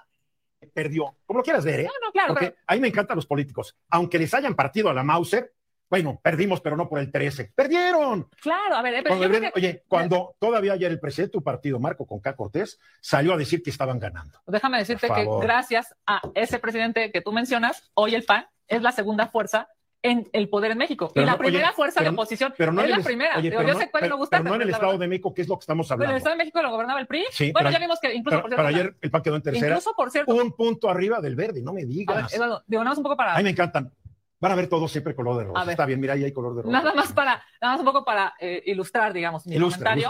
ilustra. Evidentemente, nosotros incluso tuvimos más votos que en la última elección en el Estado de México. O sea, el PAN cumplió, tan cumplió que ahí está, bueno, yo estando ayer, eh, pues cuidando un consejo distrital, eh, no sé, Margarita Zavala en otro, Jorge Triana en otro. Por supuesto que yo creo que el PAN en el Estado de México estuvo absolutamente ¿Será- congruente con él. ¿Será digamos, que yo soy de los que cuando compito quiero ganar? Ah, no todos que cuando Y cuando pierdo, en vez de decir todo lo que hice bien para perder, hago un análisis de todo lo que hice mal para perder. Mira. Lo que no estoy bien en ti, no Querido- estoy viendo en ti. querido Y si no estoy bien y bien, oye, perdieron. Quiero tres y medio millones de votos bien. de la coalición de oposición contra un poco más de tres millones y medio Está de bien. votos. A ver, Ahí está. pero Ay, a la producción. Te voy, qué- te voy a qué decir, chulada. te voy a decir cuál es el problema de Ahí tu está. análisis. ¿Cuál? Que No, tú no, quieres no, hablar, no es mi espérate, análisis. tú quieres hablar Son de lo bien que van, pero ayer hicieron el ridículo el Estado de México Tres ya. millones cuatrocientos noventa y cuatro mil votos contra tres millones quinientos cuarenta mil votos. Eso es. De ayer el Estado de. México, Delfina Gómez, 3 millones 300 mil contra tu candidata, 2 millones 700 mil. Por eso. Digo, o sea, lo que te pues- quiero decir, Eduardo, el electorado en México tiene una bifurcación. O sea, hay gente que vota con el gobierno y hay gente que vota Oye, contra el y gobierno. hay gente que no vota. Ah, sí, y la A ver, no porque ¿cuánto se gastaron todos Y los no partidos? Que esa es la tercera y el reflexión. 50% de los mexicanos que pudiendo votar prefirieron, Mira, pasar al lado de- de- del estado de, la Ciudad de México, estados circunvecinos, comprar sus chelas o lo que fuera, y después regresar a comer. Primera rico. El pan que a cada rato me llegaban de panistas muy cuates tuyos, ya viste esta encuesta, y te ponían a Alejandra Morel superando por 10 puntos. Decías, oye, no, no me mandes estas cosas. Ay, miren, un pequeño, una pequeña gota de luz en el camino se asoma a ciertas mentes de comunicadores y comunicadoras en el país, pero no a las de los panistas. A ellos no, a ellos no. Así que ojalá y les pegue el rosario de Eduardo Verástegui para ver si despiertan en su, en su nube de mentiras. Como de que no. En otras noticias, amigos, el gobierno de México acaba de emitir un comunicado eh, relacionado con el video que les puse sobre la Suprema Corte, donde están debatiendo ciertas eh, reformas que se pusieron o que salieron en el famoso Viernes Negro, ¿no? Casi ya lo han denominado todos el famosísimo Viernes Negro, en el que se aprobaron reformas en fast track, algo que sí es legal, pero que según la Suprema Corte en este caso es, estuvo mal hecho, ¿no? Porque no eran urgentes y se pudieron haber discutido bien ante todo. Entonces, eh, el gobierno federal emite este comunicado, se los voy a, a leer para que usted también tome nota, en el que dice que la Suprema Corte está, bueno, al invalidar una vez más una ley que es la ley para la transparencia, prevención y combate de prácticas indebidas en materia de contratación de publicidad, con el argumento de que hubo violaciones al procedimiento legislativo, violó los artículos 17, párrafo tercero y 49 de la Constitución Política de los Estados Unidos Mexicanos. En contra de lo que dispone el artículo 17 constitucional, la Suprema Corte falta a su deber de resolver sobre la constitucionalidad de las normas impugnadas y declara su invalidez sobre texto de violaciones o formalismos procedimentales de carácter reglamentario. La ley que regula la vida interna del Congreso es la única que no puede ser vetada. Esto se debe a que son representantes electos, lo que implica que es un poder que no puede ser invadido en su vida interna. La Suprema Corte viola el artículo 49 constitucional al atribuirse funciones exclusivas del Poder Legislativo y descalifica reglas de funcionamiento internas que autónomamente se han dado el Congreso de la Unión y cuya interpretación o aplicación solo corresponde a este, conforme a los artículos 70 y 77 constitucionales. La determinación de la Corte invade las facultades del Congreso de la Unión al prever requisitos adicionales al trabajo legislativo en comisiones y se separa de su propia jurisprudencia que establece las irregularidades en el proceso legislativo, no invalidan normas cuando son aprobadas por los plenos de las cámaras de diputados y senadores. La Corte debe respetar los procedimientos internos del Poder Legislativo, así como este, y el Ejecutivo lo hacen con el Poder Judicial. De lo contrario, los contrapesos se convierten en instrumentos autoritarios que rompen el equilibrio entre poderes establecidos en la Constitución. De continuar este actuar, la Corte pone en riesgo la democracia y crea una situación de incertidumbre jurídica que impide el funcionamiento eficaz de los otros poderes de la Unión, en del necesario equilibrio de poderes que debe regir en todo Estado democrático constitucional. Ya había varios que cuando el presidente publica este eh, comunicado, o el gobierno de México publica este comunicado, empezaron con sus comentarios de respeten la división de poderes, por Dios, ¿no? Ahí está Mariana. Gómez del Campo. Luego, eh, Gloria, la famosa Gloria de las redes sociales, aprenda a respetar los poderes intento de dictador. Bueno, al menos ya reconocen que no es dictador. Al menos vamos un paso. Eh, no sé quién hará estos comunicados, pero me sentiría avergonzado de formar parte de la Consejería Jurídica ante tal desconocimiento e ignorancia de nuestra norma constitucional. Y así nos podemos ir, ¿no? El tema aquí es que indudablemente se pueden aprobar leyes en fast track. Se han hecho a lo largo de los años, no es ninguna novedad. Eh, vimos y hemos visto en administraciones pasadas, en legislaturas pasadas, que se han aprobado este tipo de, eh, de, de, vaya, de reformas en fast track. Es más, luego se aprovechaban cuando habían partidos políticos, eh, más bien cuando había partidos o algún evento deportivo o algún evento masivo que tuviera la atención de la gente o hasta el teletón para que la gente no estuviera pendiente de lo que pasaba en la cámara y que sí estuviera pendiente de cualquier otra distracción televisiva y no se enteraran hasta el día siguiente de lo que se había aprobado en madrugada. Estas cosas han pasado, estamos acostumbrados como el pueblo. Y si usted es de los que cree que es increíble cómo el presidente puede emitir ese tipo de comunicados, regrese un poco en el tiempo a la administración de Peña o quizás tenga más fresca la de Calderón y encontrará muchas reformas que se hicieron bajo esta norma de fast track Quizás eran una o dos, aquí fueron doce, ok, pero se hicieron en fast track. Ese es por el lado de los diputados y los senadores perfectamente lo pueden hacer. Por otro lado, hay también un tema político. Miren, muchas de estas reformas ya estaban sobre la mesa, tenían un rato, particularmente hablemos de la de publicidad, que es la que se discutió hoy. La reforma en publicidad es lo que conocemos como la ley Chayote. Es una ley a la que criticado muchísimo porque mientras esta ley se mantuviera vigente como la dejó Peña Nieto, que por cierto también la aprobaron en Fast Track, esa reforma eh, permitía que los gobiernos entregaran de manera discrecional dinero a los medios de comunicación sin que tuvieran que explicar por qué, solamente porque podían. Entonces, esta mecánica, este tipo de entrega de recursos permitía que algo que se llama censura indirecta, lo que conocemos como chayote, porque al darle a un medio de comunicación dinero más que a otro, pues empiezas a saber qué es lo que estás pagando y te empiezas a dar cuenta que al que más dinero le das es el que menos publica notas en contra y se vuelve como un boletín oficialista, mientras que al que menos dinero le das es al que estás castigando por haber publicado una nota. Entonces, cuando vemos este tipo de, de, de chayote que se daba en los gobiernos, es un cuestionamiento bastante claro. No había una lógica de por qué le iban a entregar, por ejemplo, a un medio de comunicación que tenía una audiencia de 100 mil personas 300 millones de pesos y no le iban a entregar a un medio de comunicación que tiene una audiencia de 3 millones de personas esa cantidad.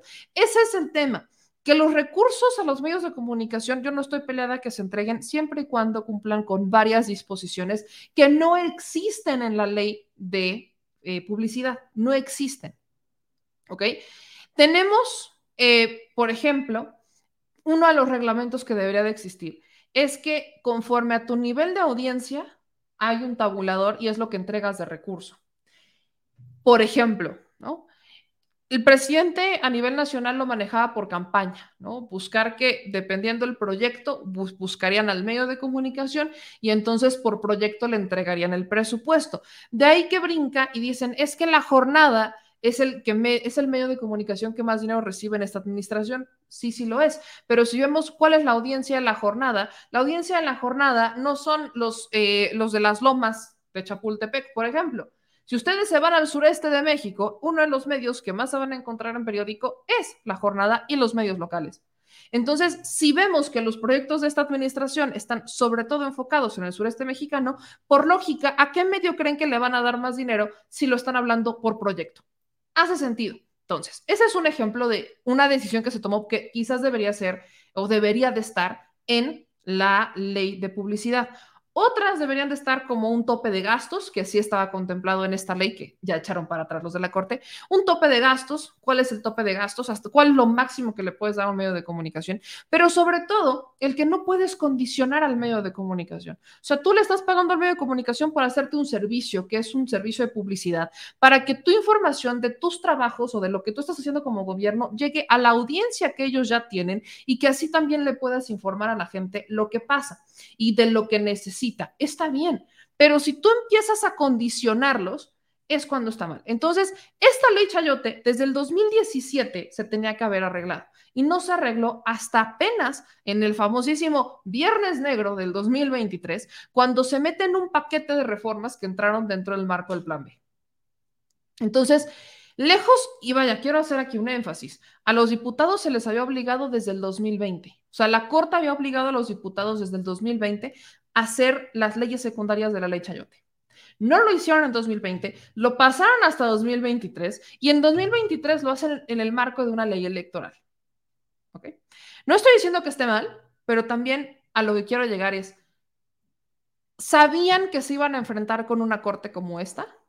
Y muchas de las reformas que se aprobaron no requerían los votos de las dos terceras partes. Muchos solamente requerían los votos de la mayoría. Entonces, como eran reformas a leyes secundarias, bajo la lógica de que los diputados del PRI-PAN-PRD estaban en una rebeldía llamada moratoria constitucional y que no querían hacer nada más que sentarse a cobrar, pues uno se entiende que quizás pasas por el proceso y si te hubiera tomado más días, sí quizás, pero al menos las hubiera sacado. Hoy, por ejemplo, el riesgo de no haber hecho eso es que el plan B, como entró dentro, el plan B electoral, como entra dentro de una dinámica fast track, la echan para atrás. O sea, el plan B lo declaran el plan B y todas las leyes que entraron junto con el plan B o que entraron dentro del marco del plan B, como es esta de publicidad, las echan para atrás. Y la, el riesgo de eso es que no se van a poder implementar en el próximo periodo electoral. Ese es el punto. Porque para que una ley, una reforma electoral entre en vigor en una elección, tienes que aprobarla un año y medio antes de la elección. Año y medio antes de que inicie, o sea, del proceso electoral. Y ya no da tiempo, porque el proceso electoral del 2024 empieza en septiembre y el próximo periodo de sesiones empieza en septiembre. Entonces, ya no hay manera en que la puedan aprobar en ese momento. Tendrán que hacerlo en la comisión permanente y no les dan los votos, porque requieren los votos de las dos terceras y ahí no hay una mayoría que les dé esos votos ni para unos ni para otros. Entonces, está bloqueada. Y esta quizás se pudiera, pues llamémosle que pudieran entrarle en una modificación a partir de septiembre, pero hay muchas otras que eran necesarias para la reforma, o sea, para una elección presidencial como es la del 2024, que no se van a poder implementar porque decidieron, vaya, y entiendo esta parte de fueron conforme a la ley, sí, porque se los permite. La ley en, en la Cámara les permite hacerlo, sí, sí pueden pero también sabemos que hoy tenemos una corte que no es aliada y que no es un equilibrio de poder, sino que está inclinando la balanza. Desde que Norma Lucía Piña está sentada ahí, no solamente hemos visto la inclinación de votos, sino que se dejan pasar a perfiles del pasado, exprocuradores, están entrando a dar consejos a la Suprema Corte. Y ahí están, campantemente como si nada pasara. Entonces, el equilibrio en la corte no está parejo. Y al no estar parejo, ya es una responsabilidad de la Cámara saber que se van a enfrentar a alguien que va a buscar hasta el más mínimo pretexto para tumbarles una reforma y que no tienen los votos suficientes en la Suprema como para evitarlo, porque ya hubo dos que traicionaron, eh, digamos que la visión de reforma que tenía el presidente del Poder Judicial, que son los primeros dos ministros, Carranca y Ríos Farjat. Los primeros dos que nombra o que propone López Obrador están de ese lado. Están de ese lado. El equilibrio aquí llegó con Saldívar, porque si no, no tendríamos equilibrio y si Saldívar estuviera de ese lado sería otra cosa. Tenemos de este lado nada más a Yasmín Esquivel, cuestionadísima por lo de su tesis. Tenemos a Loreta este, Ortiz y tenemos a Saldívar. Es lo único que tenemos de esa trinchera. Ahora bien, no es como que todo esté perdido, no, pero todavía le falta al presidente hacer dos nombramientos más porque este año salen dos magistrados más. En lo que le queda al presidente, en los 15 meses que le quedan al presidente, que yo sé que suena muy duro decirles 15 meses, pero en 15 meses que le quedan al presidente López Obrador de gobierno, todavía puede cambiar a dos ministros más. Pero aún así, no es suficiente. Entonces, pues sí, el gobierno federal eh, hace este comunicado donde está evidenciando cómo es que la Corte tomó un papel eh, político y no de equilibrio y cómo lamentablemente, pues otra vez estamos ante un escenario en el que tenemos estos, eh, pues estos, estos faltos de equilibrio, estos equilibrios que simplemente no, no son equilibrios, sino que el poder no está en su justa medida. Y bueno, amigas y amigos, como me gusta torturarlos de vez en siempre, no quiero acabar este espacio sin darles un consejo motivacional. Consejo motivacional que no va a ir desde mi, no va a salir de mi ronco pecho, no, no, no, no, ¿cómo, cómo va usted a creer? Sino que este consejo motivacional va a salir del ronco pecho de la alcaldesa favorita del productor, de su alcaldesa. Así que prepárense para el consejo motivacional de esta noche y abran sus alas y vuelen como el ángel de la independencia.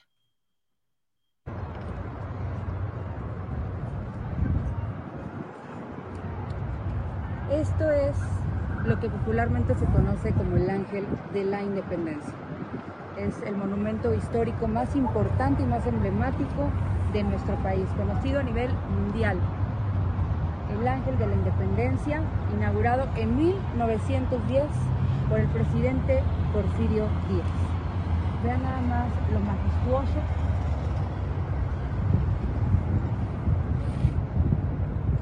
Recuerden siempre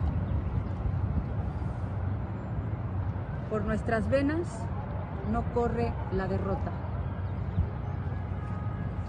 Arriba, mexicanos, arriba, mexicanos, somos los mejores. Sigamos luchando por transformar a este país. Luchemos con las guerras internas para estar bien, para estar fuertes y para dar lo mejor a esta nación. ¡Viva México!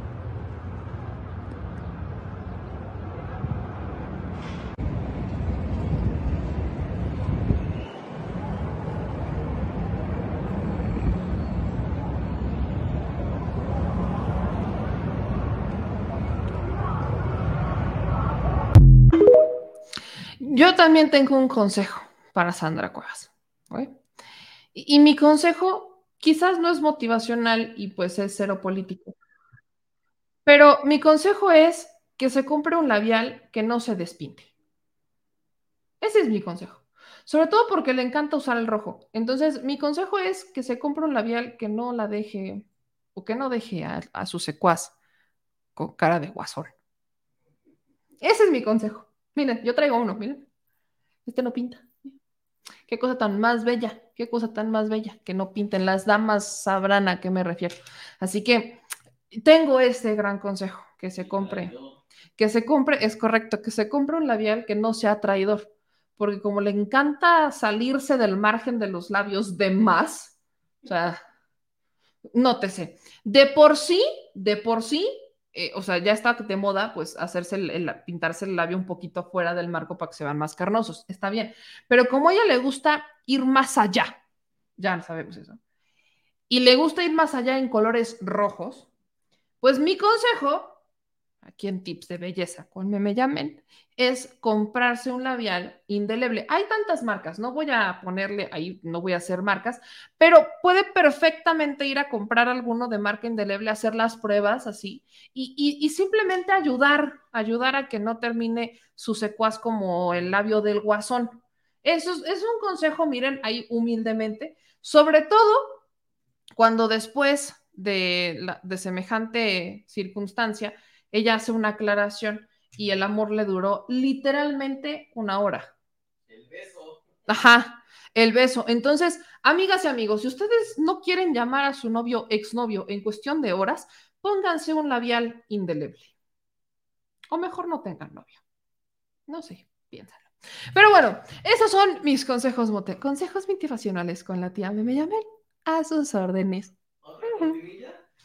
Otra cortinilla, claro que sí. Gracias. Vamos con sus comentarios. Este, no se burlen, era neta. Bernardino nos manda dos dólares super chat. Dice: Me alegra que sigan igual. Puras mentiras. Eh, gracias al Dalit Attorney que nos manda 20 dólares super chat y nos manda saludos. Muchísimas gracias. Este, ¿tragó tunas rojas? No, eso no, ese no es factor de una tuna roja. Eso es factor de un labial de marca de dudosa procedencia. Este, dicen acá, Sandra Cuevas, están tan tan, pero miren, mejor me voy para los comentarios de arriba. Este, dicen por aquí, venga, che, si quieren dividir el voto a través del clero, la religión, les ayudan algunos, no todos, Dios es justo y basta. Apoyemos al que gana la encuesta, nada de andar descalificando a ninguno, repito, solo reconozco de precandidatos a Dan, Claudia, Marcelo y Noroña. Puede ser candidato como Verástegui, que tiene muchos años viviendo en el exterior, porque ¿por qué no mejor es candidato a Estados Unidos y allá es donde vive y sigue viviendo? Sí, sí puede, sí puede, solamente tendría que eh, comprobar su residencia en México, o sea, se tendría que mudar a México, comprobar la residencia y a partir de ahí, pues ya, este, ya poder postularse, pero aparte nos damos como que él quiera, tiene que eh, conseguir las firmas. Eleno dice, ya tienen que parar de depender de las televisoras, ya tenemos las benditas redes sociales, más barato y eficaz. Mm, que los senadores y diputados corrijan sentencias de la Corte, a ver qué dicen. No, ¿cómo va usted a creer? Ellos no pueden. Les digo que estamos en una batalla de tiempo, de tiempo sobre todo. Dice Topolino, te invito a mi secta, comemos pizza los domingos y vamos a jugar Play los viernes. No suena mal. Eh, quien no respeta la Suprema Corte de Injusticia, que se mete en asuntos que no debe, es en la legislación, así que tiene que respetar esas reformas, la Suprema Corte vendida y traidora. Eh, aquí en otros comentarios nos dicen, el intento de Calderón, sí era, sí era, el intento de dictador sí era Calderón, que no hasta de militar se vistió siendo civil, es que pensó que se iba a ver más imponente, pero no, no pasa. Dice, oye, dale, no lo tomes personal, compañera, ni religioso es el tema. Solo se ponen ejemplos de quienes han defraudado de Jesucristo y Verástegui, se apoyan en el extranjero. Ya de inicio es traición. Luego en gobierno extranjero. ¿Y qué gobierno? Como Guaidó el colombiano, asegurando entregar el petróleo colombiano si lo hacían presidente de Colombia, así el eh, símil como Norberto, tapadera de pedófilos. Bueno, pero Guaidó era, este, Guaidó es en Venezuela, ¿no? Sí, Guaidó era de Venezuela. A menos que haya un Guaidó colombiano que yo no conozca, pero sí, creo que sí, no, bueno. Guaidó era de Venezuela. O es de Venezuela. Eh, aquí en otros comentarios, Meme, ya nos castigaste con ese fanático de Verástegui. Uy, y encontré muchos otros que los puedo castigar, pero es jueves, no voy a ser así de torturadora. Lo bueno es que de 15 universidades donde estudió, sí aprendió que es el ángel de la independencia. Pues sí estaban ahí cerquita, tampoco estaban tan lejos. Eh, dicen, eh, si Verástegui ganara, pondría de secretario de Estado puros niños. Oye, no, no hay manera. María Garibay nos manda eh, dos dólares super chat y dice, ¿dónde compró Sandra Cuevas su labial? No lo compre ahí. Eh, meme, y entonces el plantón de la Suprema, ¿qué onda? Tengo entendido que se están reagrupando y que otra vez lo instalaron, están pidiendo firmas, pero bueno, eh, ya sabemos que la Corte tiene aparentemente sus propias reglas. Esa es, es neta. Así que, mi gente, ya nos vamos. Vámonos a descansar. Vean, hoy sí cumplí mi propósito. Cumplida, siempre cumplida, nunca incumplida. Así que pero no mates una cucaracha, por favor. Siempre cumplida, nunca incumplida. Así que, mi gente linda, bella, divina y preciosa, gracias por siempre vernos en este espacio. Aquí ya yo sé, yo sé que, que ya hay quienes que se queden por acá, pero no hay que irnos a descansar, claro que sí, como de que no. Y acuérdense que vamos a estar este eh, sábado este sábado a las. Ay, gracias por el, superchat super chat de 5 dólares. Dice, dime, ¿qué vas a hacer después de que salga Obrador? ¿Seguirás con Morena o te irás a la derecha? Si Morena se vuelve con el PRI, le seguirás apoyando. Ex-player, pues si el presidente se va, yo voy a seguir en mi misma línea. Yo creo en la transformación del país. Por eso hice mis sagrados, creo que no lo publiqué en YouTube, pero hice mis sagrados comunicados a quien corresponda, tanto en Twitter como en Facebook, porque yo llegué para quedarme, gente. O sea, aquí se llegó para quedarse. Y si ustedes se dan cuenta, somos críticos de todos. He criticado a Morena, he criticado al PT, he criticado a PRI, al PAN, al PRD, vaya, sí voy a reconocer, cargado más a criticarlos a ellos porque no se salvan, hermanas y hermanos. No han dejado, o sea, no hay algo que no les podamos criticar. No hay algo. Al que menos he criticado de, de esa corriente política es a Damián Cepeda, porque es el único que reconoce el, cómo la riegan sus compatriotas. Pero vaya, el día que me den algo que no se critique, con todo gusto lo mencionaré, será noticia nacional, pero no ha pasado. Entonces, pues aquí uno quedó, uno llegó para quedarse el presidente, pues indudablemente se va a ir, uno seguirá en esa trinchera y no apoyo a Morena. Ese es el error que muchos quizás han entendido. Yo apoyo a la cuarta transformación, a la transformación del país. Y mil veces les he dicho que no todo el que se viste de morena es la esperanza de México. Entonces, la cuarta transformación debe continuar, sí, y tiene que ser cuarta, quinta, sexta, séptima, en la transformación del país en un país más equitativo, más justo, más parejo. Eso es lo que debe de pasar. Y no voy a descansar hasta despertar estas conciencias y hasta que más personas abran los ojos y empiecen a este despertar crítico. Vaya, eh, miren, si Ferris y Har y Cayo de Hacha, por la razón que sea, empezaron a equilibrarse, el mundo tiene esperanza. Hay esperanza en el mundo, hay esperanza. Existe, existe la esperanza. Y aquí estaremos para promover esa esperanza. Adelante, caminante. Así que no se me preocupen, mi gente, cuando hay algo que criticar, se va a criticar sí o sí. Ahora sí, vienen tiempos interesantes, como dice Laila. La vida nunca se detuvo y sigue con o sin este, dice Cuauhtémoc, eh, dice aquí, no apoyas a Morena, qué mal, no eres obradorista. El obradorismo en la orfandad es malo. Cuidado, Morena, es mi madre y AMLO mi padre. No, miren, yo lo dije, yo no tengo partido político, yo no milito en ningún partido político. Me alejé de eso hace años y estoy bien así. Que me gusta, la, me encanta la política, me gusta mucho, aunque es bastante puerca, me encanta, pero este, Vaya, uno nunca diga nunca. Lo único que sí puedo decir es que aquí mi palabra no se vende. Eso sí, asegurado, camarada. Y me puedo equivocar, por supuesto, me puedo equivocar, claro que sí. Y también aprendo de mis lecciones. Y como aprendo de mis lecciones, estoy aplicando lo aprendido de mis lecciones. Así que yo apoyo la transformación de este país. Yo apoyo la libertad de este país. Yo apoyo al que apoye al pueblo de México. Esa es, ese es mi lema. Ese es mi lema. Porque esto es más allá de partidos políticos. Y creo que ya sabemos eso. Nos hemos dado cuenta muchas veces que no importa el partido, no importa el que se brinque, el partido el que se brinque. Siempre hay frijolitos en el arroz.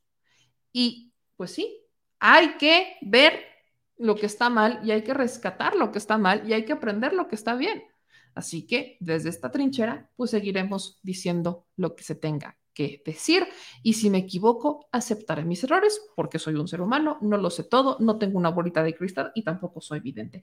Pero pues se hace lo que se puede. Así que, dicho eso, como les decía, no se les olvide que este sábado a las 5 de la tarde en mi querida Bella Puebla. Nos vamos a encontrar en el Salón de Proyecciones del Carolino en la UAP. Así que mi gente, allá nos pueden ver a las 5 de la tarde si usted gusta ir este sábado, sábado 10 de junio a las 5 de la tarde en la Sala de Proyecciones del Carolino. Así que ahí Ahí nos encontramos a toda mi banda, a todos mis paisanos de Puebla. La entrada es libre, ustedes cáiganle, allá nos estamos entonces, les mando un abrazo a todos y todos ustedes, cuídense mucho y acuérdense que hay que seguir desfifilizando a la nación.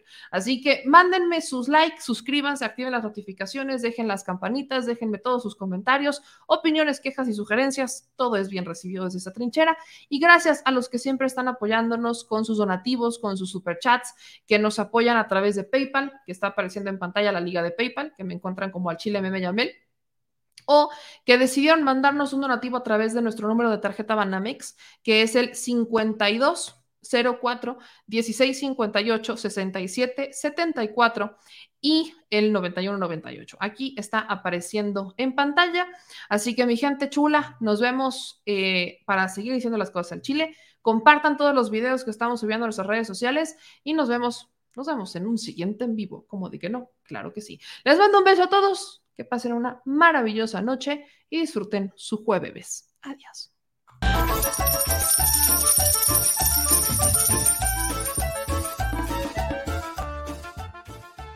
al Chile. Recuerda que una forma de apoyar nuestro proyecto e impulsarnos a generar más y mejor contenido es a través de los superchats en nuestras transmisiones en vivo. Solo tienes que dirigirte al recuadro donde escribes mensajes, darle clic al símbolo de moneda, colocar los datos de tu tarjeta bancaria, el monto a donar y de forma inmediata se verá reflejado en un recuadro de color con el mensaje de tu preferencia. Otra manera, por si no nos alcanzas a ver en vivo, es ir a la descripción de nuestro video de YouTube, darle clic a la liga de PayPal y repetir el proceso como en los superchats. Ese recurso llegará directo a nuestra cuenta bancaria. En Facebook también puedes apoyarnos de forma mensual. En el inicio de nuestra página encontrarás el botón Quiero colaborar. Ahí podrás adquirir una membresía que nos impulsará a seguir combatiendo la infodemia desde esta plataforma. Y si eres de los que no confía en la tecnología, puedes hacer un depósito o transferencia a nuestro número de tarjeta Banamex, desde cualquier establecimiento, banco y hasta tu aplicación móvil. Anótalo. El número es 4766-8415-9203-0897.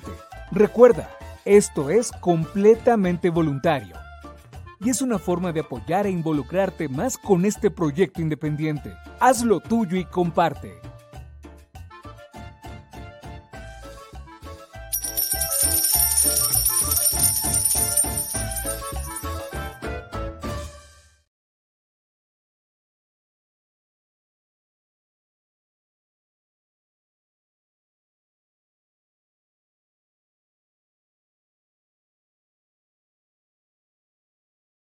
Al Chile, la indiferencia es el peor enemigo de todos y más de los animales. Los últimos datos del INEGI señalan que en México existen cerca de 18 millones de perros y alrededor del 70% viven en las calles, es decir, casi 13 millones han sido abandonados, extraviados o nacieron en las calles. Esto posiciona a México como el primer país de América Latina con mayor índice de perros abandonados y también con mayor indiferencia al tema. El abandono es un fenómeno que afecta a perros y gatos de todo tipo, no entiende de edades o de razas. El 20% de perros y el 11% de gatos abandonados son de pura raza, mientras que el resto son mestizos. Por otro lado, la mayoría de perros y gatos llegan al refugio en la edad adulta, aunque también son recogidos cachorros y animales de edad avanzada. El maltrato animal también está presente y nuestro país aún está en pañales, pese a que se está comenzando a legislar para crear sanciones más severas a quienes cometan ese tipo de delitos. Por eso es importante la participación ciudadana y pedimos tu ayuda. Es hora de dejar de callar y ayudar a darles voz a quienes siempre están ahí para darnos una patita. Educar, esterilizar, identificar, reflexionar y adoptar es básico para revertir la tendencia pero si tú no tienes la posibilidad de adoptar o rescatar, ayuda a diferentes organizaciones que ya lo hacen. Angelitos peludos.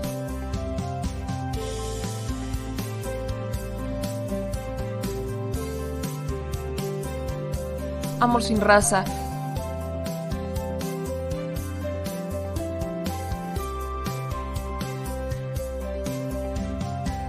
Frida Puebla,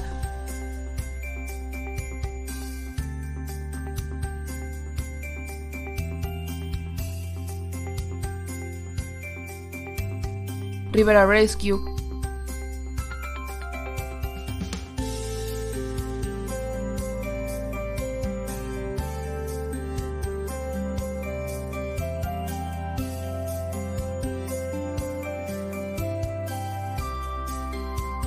Voz Animal MX,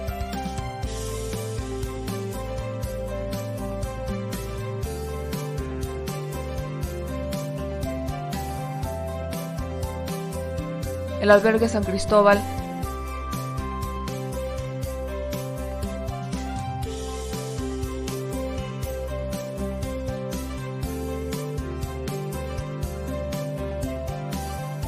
Fundación Toby.